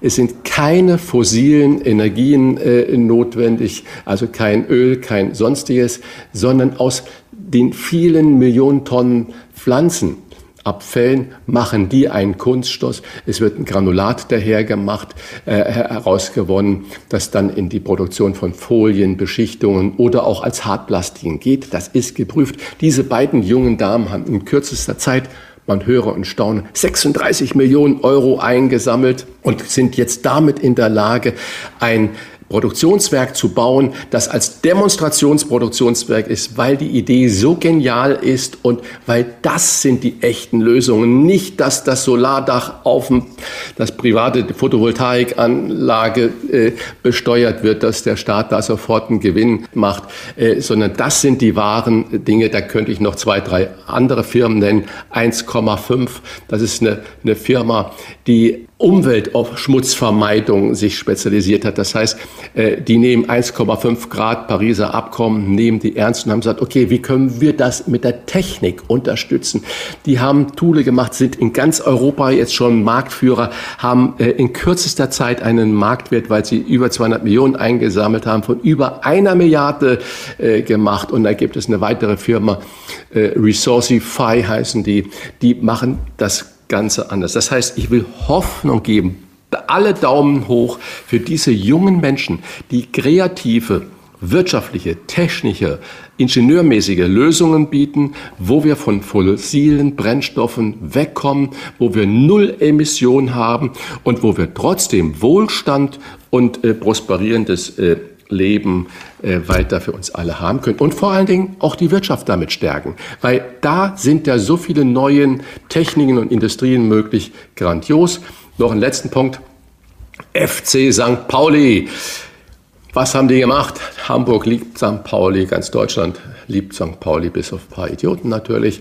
Ähm, die haben gesagt, dass sie keine Verpflichtungs- oder Beratungsgespräche bei minderjährigen Talenten machen mit Spielervermittlern, sondern dass sie das nur noch mit dem engsten Umfeld äh, dieser jungen Menschen machen, weil sie gesagt haben, das ufert aus, dass Neunjährige schon über Spielervermittler gehen, dass 14-Jährige äh, da schon Gelder aufrufen. Das machen sie so nicht mehr. Und ähm, da kann ich nur sagen, bravo. Äh, sie haben überhaupt nichts gegen den ehrbaren Beruf des Spielervermittlers, aber bitte erst dann, wenn diese jungen Menschen volljährig sind, also ab dem 18. Lebensjahr äh, und dann äh, in dem Rahmen sind. Ansonsten ist, sind diese jungen Talente nur noch Ware, nur noch Material, menschliches Material und da sagt FC St. Pauli, nee, Jungs, das geht in eine falsche äh, Entrichtung, äh, Entwicklung. Das machen wir nicht, das unterstützen wir nicht. Ihr braucht euch gar nicht zu melden. Wir machen da selber ein Scouting und so weiter. Da sage ich nur Bravo, weil man muss diesem Wahnsinn auch ein bisschen mal einen Riegel vorschieben. Was wird? Was wird? Wolfgang Bosbach und Christian Rach sind die Wochentester. Am Samstag trägt sich Bundesfinanzminister Christian Lindner wie wir ja alle wissen, nicht nur Finanzminister, sondern auch FDP-Vorsitzender in das Goldene Buch der Stadt Oldenburg ein. In seiner Funktion als amtierender, Achtung, nicht FDP-Vorsitzender, nicht Finanzminister, sondern als amtierender Grünkohlkönig der Stadt. Anschließend nimmt er am Festumzug zum Kramermarkt teil mit dem Oberbürgermeister Jürgen Krogmann, der von der SPD kommt, soll er in der Oldenburger Kutsche sitzen. Ich kenne Oldenburg ganz gut, weil meine Frau daherkommt und äh, ist eine wunderbare Stadt. Aber äh, trotzdem muss ich da natürlich nachfragen bei Wolfgang, Profipolitiker gewesen, alles mitgemacht. Wie viel muss man eigentlich mitmachen, Wolfgang, in puncto Ämter und auch Festivitäten? Du kennst das ja aus dem Karneval, wir haben ja da häufig drüber gesprochen. Ich habe da häufig meine kleinen, nicht ganz ernstzunehmenden Scherze drüber gemacht. Aber bitte klär uns mal auf. Was macht ein Grünkohlkönig? Weißt du das? Und gab es schon mal ein Amt oder eine Einladung, bei dem du, und ich weiß ja, du bist ja unglaublich viel unterwegs, bei dem du gesagt hast, oha, äh, das mache ich wohl besser nicht. Ja, das hat es schon gegeben, selten, aber dann sage ich es auch. Dann sage ich nicht, äh, oh, ich hätte das ja so gerne gemacht, leider geht's nicht, weil ich eine wichtige private Verpflichtung habe. Dann sage ich, das ist bestimmt eine tolle Ehrung und eine tolle Veranstaltung, aber es ist nicht mein Ding. Also ich würde nirgendwo hingehen, wo ich mich nicht wohlfühle. Ich glaube, die Leute würden es mir auch ansehen wenn ich so aus Pflichtgefühle und nicht aus Freude eine derartige Veranstaltung besuchen würde. Wobei, äh, Christian, kleiner Hinweis nochmal. Ähm, erstens, wir nehmen Karneval sehr ernst. Äh, Kölner macht über alles seine Witze, aber nicht über den Karneval. Das ist eine ernste Angelegenheit. Und das äh, ich, kein Kölner. Ja, ich muss nichts mitmachen. Ich darf mitmachen im Karneval. Also da gehe ich ja gerne aus Überzeugung hin. Ich habe schon oft erlebt, vor allen Dingen, als der Bundestag noch in Bonn war, dass Kolleginnen und Kollegen gesagt haben, oh, am, am Wochenende muss ich schon wieder zu einer Karnevalssitzung oder wenn jemand aus dem Pfälzischen kommt, zu einer Kappensitzung. Da habe ich immer gedacht, natürlich nie gesagt, bin ja anständig, habe nie gesagt, aber gedacht habe ich, wenn du meinst, dahin gehen zu müssen, bleib zu Hause. Die Leute sehen es dir an, ob du da wirklich Spaß dran hast oder ob du nur kommst, weil du glaubst, kommen zu müssen. Das wäre mein Rat an jetzt noch amtierende Politikerinnen und Politiker, macht das, was ihr gerne macht, aber macht's bitte nicht, weil ihr glaubt, es machen zu müssen. Was ist mit Grünkohlkönig? Würdest du das machen? Ja, aber selbstverständlich würde ich den Grünkohlkönig machen. Mich werden Sie zwar nicht fragen, bin ja kein Minister, habe kein Staatsamt mehr, aber das ist doch eine Ehre, das ist eine bundesweit bekannte Auszeichnung.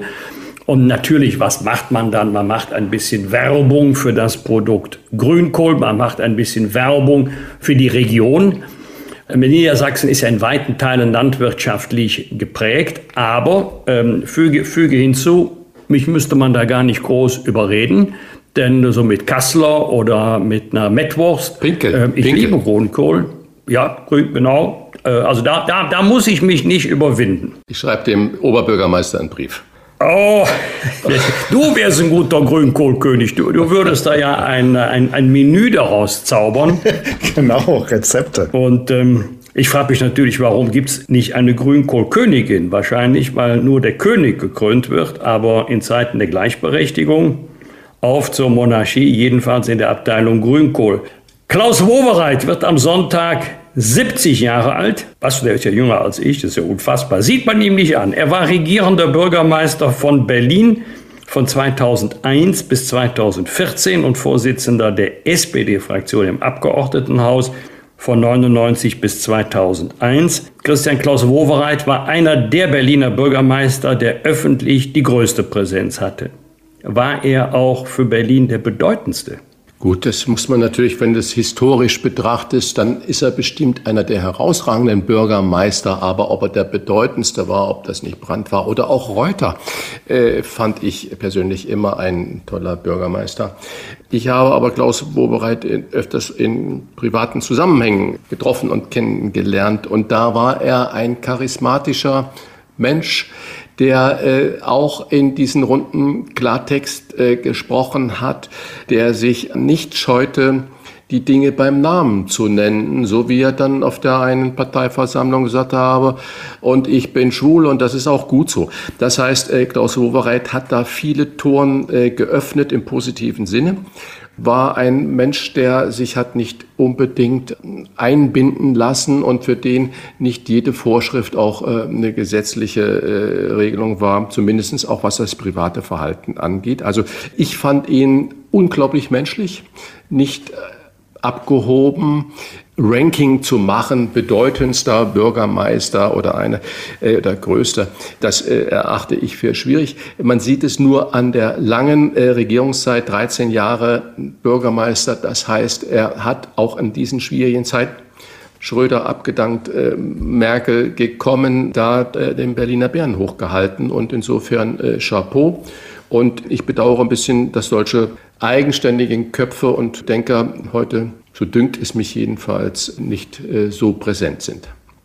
Am Montag ist der erste bundesweite Protesttag wegen der sich verschärfenden wirtschaftlichen und politischen Rahmenbedingungen der Haus- und Facharztpraxen. Dasselbe haben die Apotheker jetzt schon in dieser äh, Woche, der endegehenden Woche gemacht. Der Virchow-Bund äh, sowie weitere neun Verbände starten die Kampagne Praxis in Not. Bundesweit sollen regionale Proteste, Praxisschließungen, Informationsveranstaltungen und regionale Demonstrationen stattfinden. Zu den zentralen Forderungen zählen unter anderem die Wiedereinführung der Neupatientenregelung, das Ende der Budgetierung, eine Krankenhausreform und mindestens 5000 äh, Medizinstudienplätze. Wir haben ja heute mit Frau Federle, die ja ebenfalls Ärztin auch darüber gesprochen, dass kaum noch Zeit ist für den Arzt, für die Ärztin, sich mit ihren Patienten äh, richtig zu beschäftigen. Wolfgang, der bundesweite Protesttag der Haus- und Fachärzte fällt auf den Montag und der Dienstag ist ein Feiertag. Äh, ist also ein Brückentag. Machen die da nur einen Brückentag oder wie geht es wirklich den Ärzten so schlecht, wie das dargestellt wird? Allen Ärzten sicherlich nicht. Wir sprechen ja jetzt nicht über diejenigen, die in Krankenhäusern tätig sind, sondern über die niedergelassenen Ärztinnen und Ärzte, über die Freiberufler. Nein, allen geht es wirklich nicht so schlecht. Allerdings glaube ich, äh, Christian, dass da auch manches überschätzt wird. Äh, es gibt Praxen, da kommen die Ärzte so eben über die Runden. Wir dürfen ja jetzt nicht die Einnahmen mit den Einkünften verwechseln, die dann steuerpflichtig sind. Äh, manche sind Eigentümer ihrer Praxis, manche sind Mieter der Räumlichkeiten. Da geht es um die Investition, dann muss das Personal finanziert werden. Also das kann ich nicht im Kopf haben, aber ich habe es mal nachgesehen vor dem Hintergrund des Protesttages. Das Einkommen liegt 50 Prozent über dem Durchschnittseinkommen der Bevölkerung. Das ist allerdings nicht der richtige Maßstab, sondern man müsste den Maßstab nehmen, der des Teils der erwerbstätigen Bevölkerung mit einem Hochschulabschluss, mit einem Universitätsabschluss, dann würde äh, die Differenz noch geringer. Was allerdings auffällt, ist eine sehr große Diskrepanz in der Ärzteschaft bei den Fachärzten. So liegen zum Beispiel Radiologen aber schon traditionell seit vielen Jahren deutlich an der Spitze der Einkommenspyramide. Die verdienen ein Vielfaches ihrer Kolleginnen und Kollegen. Aber auch Ärztinnen und Ärzte, die eine eigene Praxis haben, müssen sehen, dass sie finanziell gut über die Runden kommen. Am Montag wird der 50. Ottifantengeburtstag in der Emder Innenstadt gefeiert, denn vor 50 Jahren hat der ostfriesische Komiker Otto Walkes die Comicfiguren Ottifanten geschaffen. Aus diesem Anlass feiert die Stadt Emden. Auch ein kostenloses Konzert von Otto Walkes ist geplant. Ob mit oder ohne Warnhinweisen ist nicht bekannt. Christian, was verbindest du mit Otto? Ja, vielleicht war er mal Grünkohlkönig. Ich weiß es nicht, müsste ich mal nachgucken. Weil, ich dachte, du nimmst ihm den Satz übel. Otto versaut Hamburg. Ja, ja, nein, nein, das ist so. Otto finde ich gut, könnte ich auch sagen. Äh, nein, aber Otto hat natürlich ein Genre mit begründet, so was schon ähm, ganz wunderbar ist. Natürlich hat er seit langem seinen Zenit überschritten und irgendwann äh, muss man das halt dann auch erkennen. Aber Otto hat äh, über Jahrzehnte, äh, du hast ja gerade gesagt 50 Jahre, Unterhaltung und Spaß äh, gemacht und dafür gesorgt. Und äh, deswegen, äh, es ist eine Type und vor allen Dingen, er kommt ja auch aus wirklich dieser äh, Marius Müller-Westenhagen, Udo Lindenberg-Clique da heraus. Das waren schon großartige, sind noch großartige Künstler, die schon damals als junge Männer da in Hamburg zusammen gelebt haben in einer Wohngemeinschaft. Und das ist großartig, dass da jeder so seinen eigenen Stil gefunden hat und äh, dem einen und den anderen das auch auch alles gönnt. Wunderbar. Also herzlichen Glückwunsch, Otto, und äh, feier schön. Aber auch gefeiert wird am Dienstag, nämlich da ist der 3. Oktober, Tag der deutschen Einheit, mit den zentralen Feierlichkeiten dieses Mal im Hamburger Michel und in der Elbphilharmonie. Gleichzeitig findet an diesem Tag auch der alljährliche Tag der offenen Moschee deutschlandweit statt. Das heißt also, äh, mehr als 1000 Moscheen öffnen dann ihre Türen und bieten unterschiedliche Programmpunkte für Interessierte. Tag der deutschen Einheit und Tag der offenen Moschee. Das könnte doch was Verbindendes werden, Wolfgang. Also für mich sind es zwei verschiedene Dinge, die jetzt mal zufällig am gleichen Tag stattfinden. Das ist unser nationaler Feiertag, der Tag der deutschen Einheit. Und ähm, Religion ist im Hause Bosbach, wenn du danach fragst, Privatangelegenheit. Das sage ich jetzt mal für alle Mitglieder der Familie. Wir beurteilen Menschen nicht nach Hautfarbe, nicht nach Religion. Wir beurteilen sie nach ihrem Verhalten und nach ihrem Charakter. Ich habe schon mehr als eine Moschee besucht, habe besichtigt, habe Führungen bekommen. Man sollte Interesse zeigen, also nicht heucheln, sondern wirklich Interesse zeigen, denn äh, sie gehören nicht nur zum, zum äh, Bild vieler Städte, auch die Muslime in Deutschland sind Teil unserer Gesellschaft. Das ist die Beschreibung der Realität. Ob man da gleich den Schluss draus ziehen muss, dass der Islam zu Deutschland gehört, also Bestandteil unserer kulturellen und geschichtlichen Identität ist, dahinter mache ich jetzt mal ein Fragezeichen. Aber sich mal dafür interessieren, wie sieht es in einer Moschee von innen aus, was findet dort an religiösen Veranstaltungen statt, das halte ich für gut. Man muss es nicht machen, aber wenn man seinen Horizont erweitern kann, herzlich willkommen. Bosbach und Rach. Im Internet diewochentester.de das waren die Wochentester, das letzte Mal vor unserer kleinen Herbstpause. Wir sind dann am 25. live in Köln für Sie wieder da und das Ganze wird natürlich dann auch ausgestrahlt auf den gewohnten Kanälen und die Wochentester fanden wie immer wieder mit Unterstützung vom Kölner Stadtanzeiger und dem Redaktionsnetzwerk Deutschland statt. Wenn Sie Kritik, Lob oder einfach nur eine Anregung für unseren Podcast haben, schreiben Sie uns auf unserer Internet- und auf unserer Facebook-Seite. Und ausgestrahlt wird die Live-Aufnahme am 27. Oktober. Fragen gerne per Mail an kontakt@diewochentester.de und wenn Sie uns auf einer der Podcast-Plattformen abonnieren und liken, freuen wir uns ganz besonders. Und wenn Sie Mitglied im Wochentester Club werden, freuen wir uns noch mehr. Informationen zu unserem Wochentester Club im Internet natürlich unter www.diewochentester.de. Danke für Ihre Zeit und fürs Zuhören. Alles Gute bis zur kommenden Folge am 27. Oktober. Was war? Was wird? Wolfgang Bosbach und Christian Rach sind die Wochentester. Ein Maßgenau Podcast. Powered bei Redaktionsnetzwerk Deutschland und Kölner Stadtanzeiger.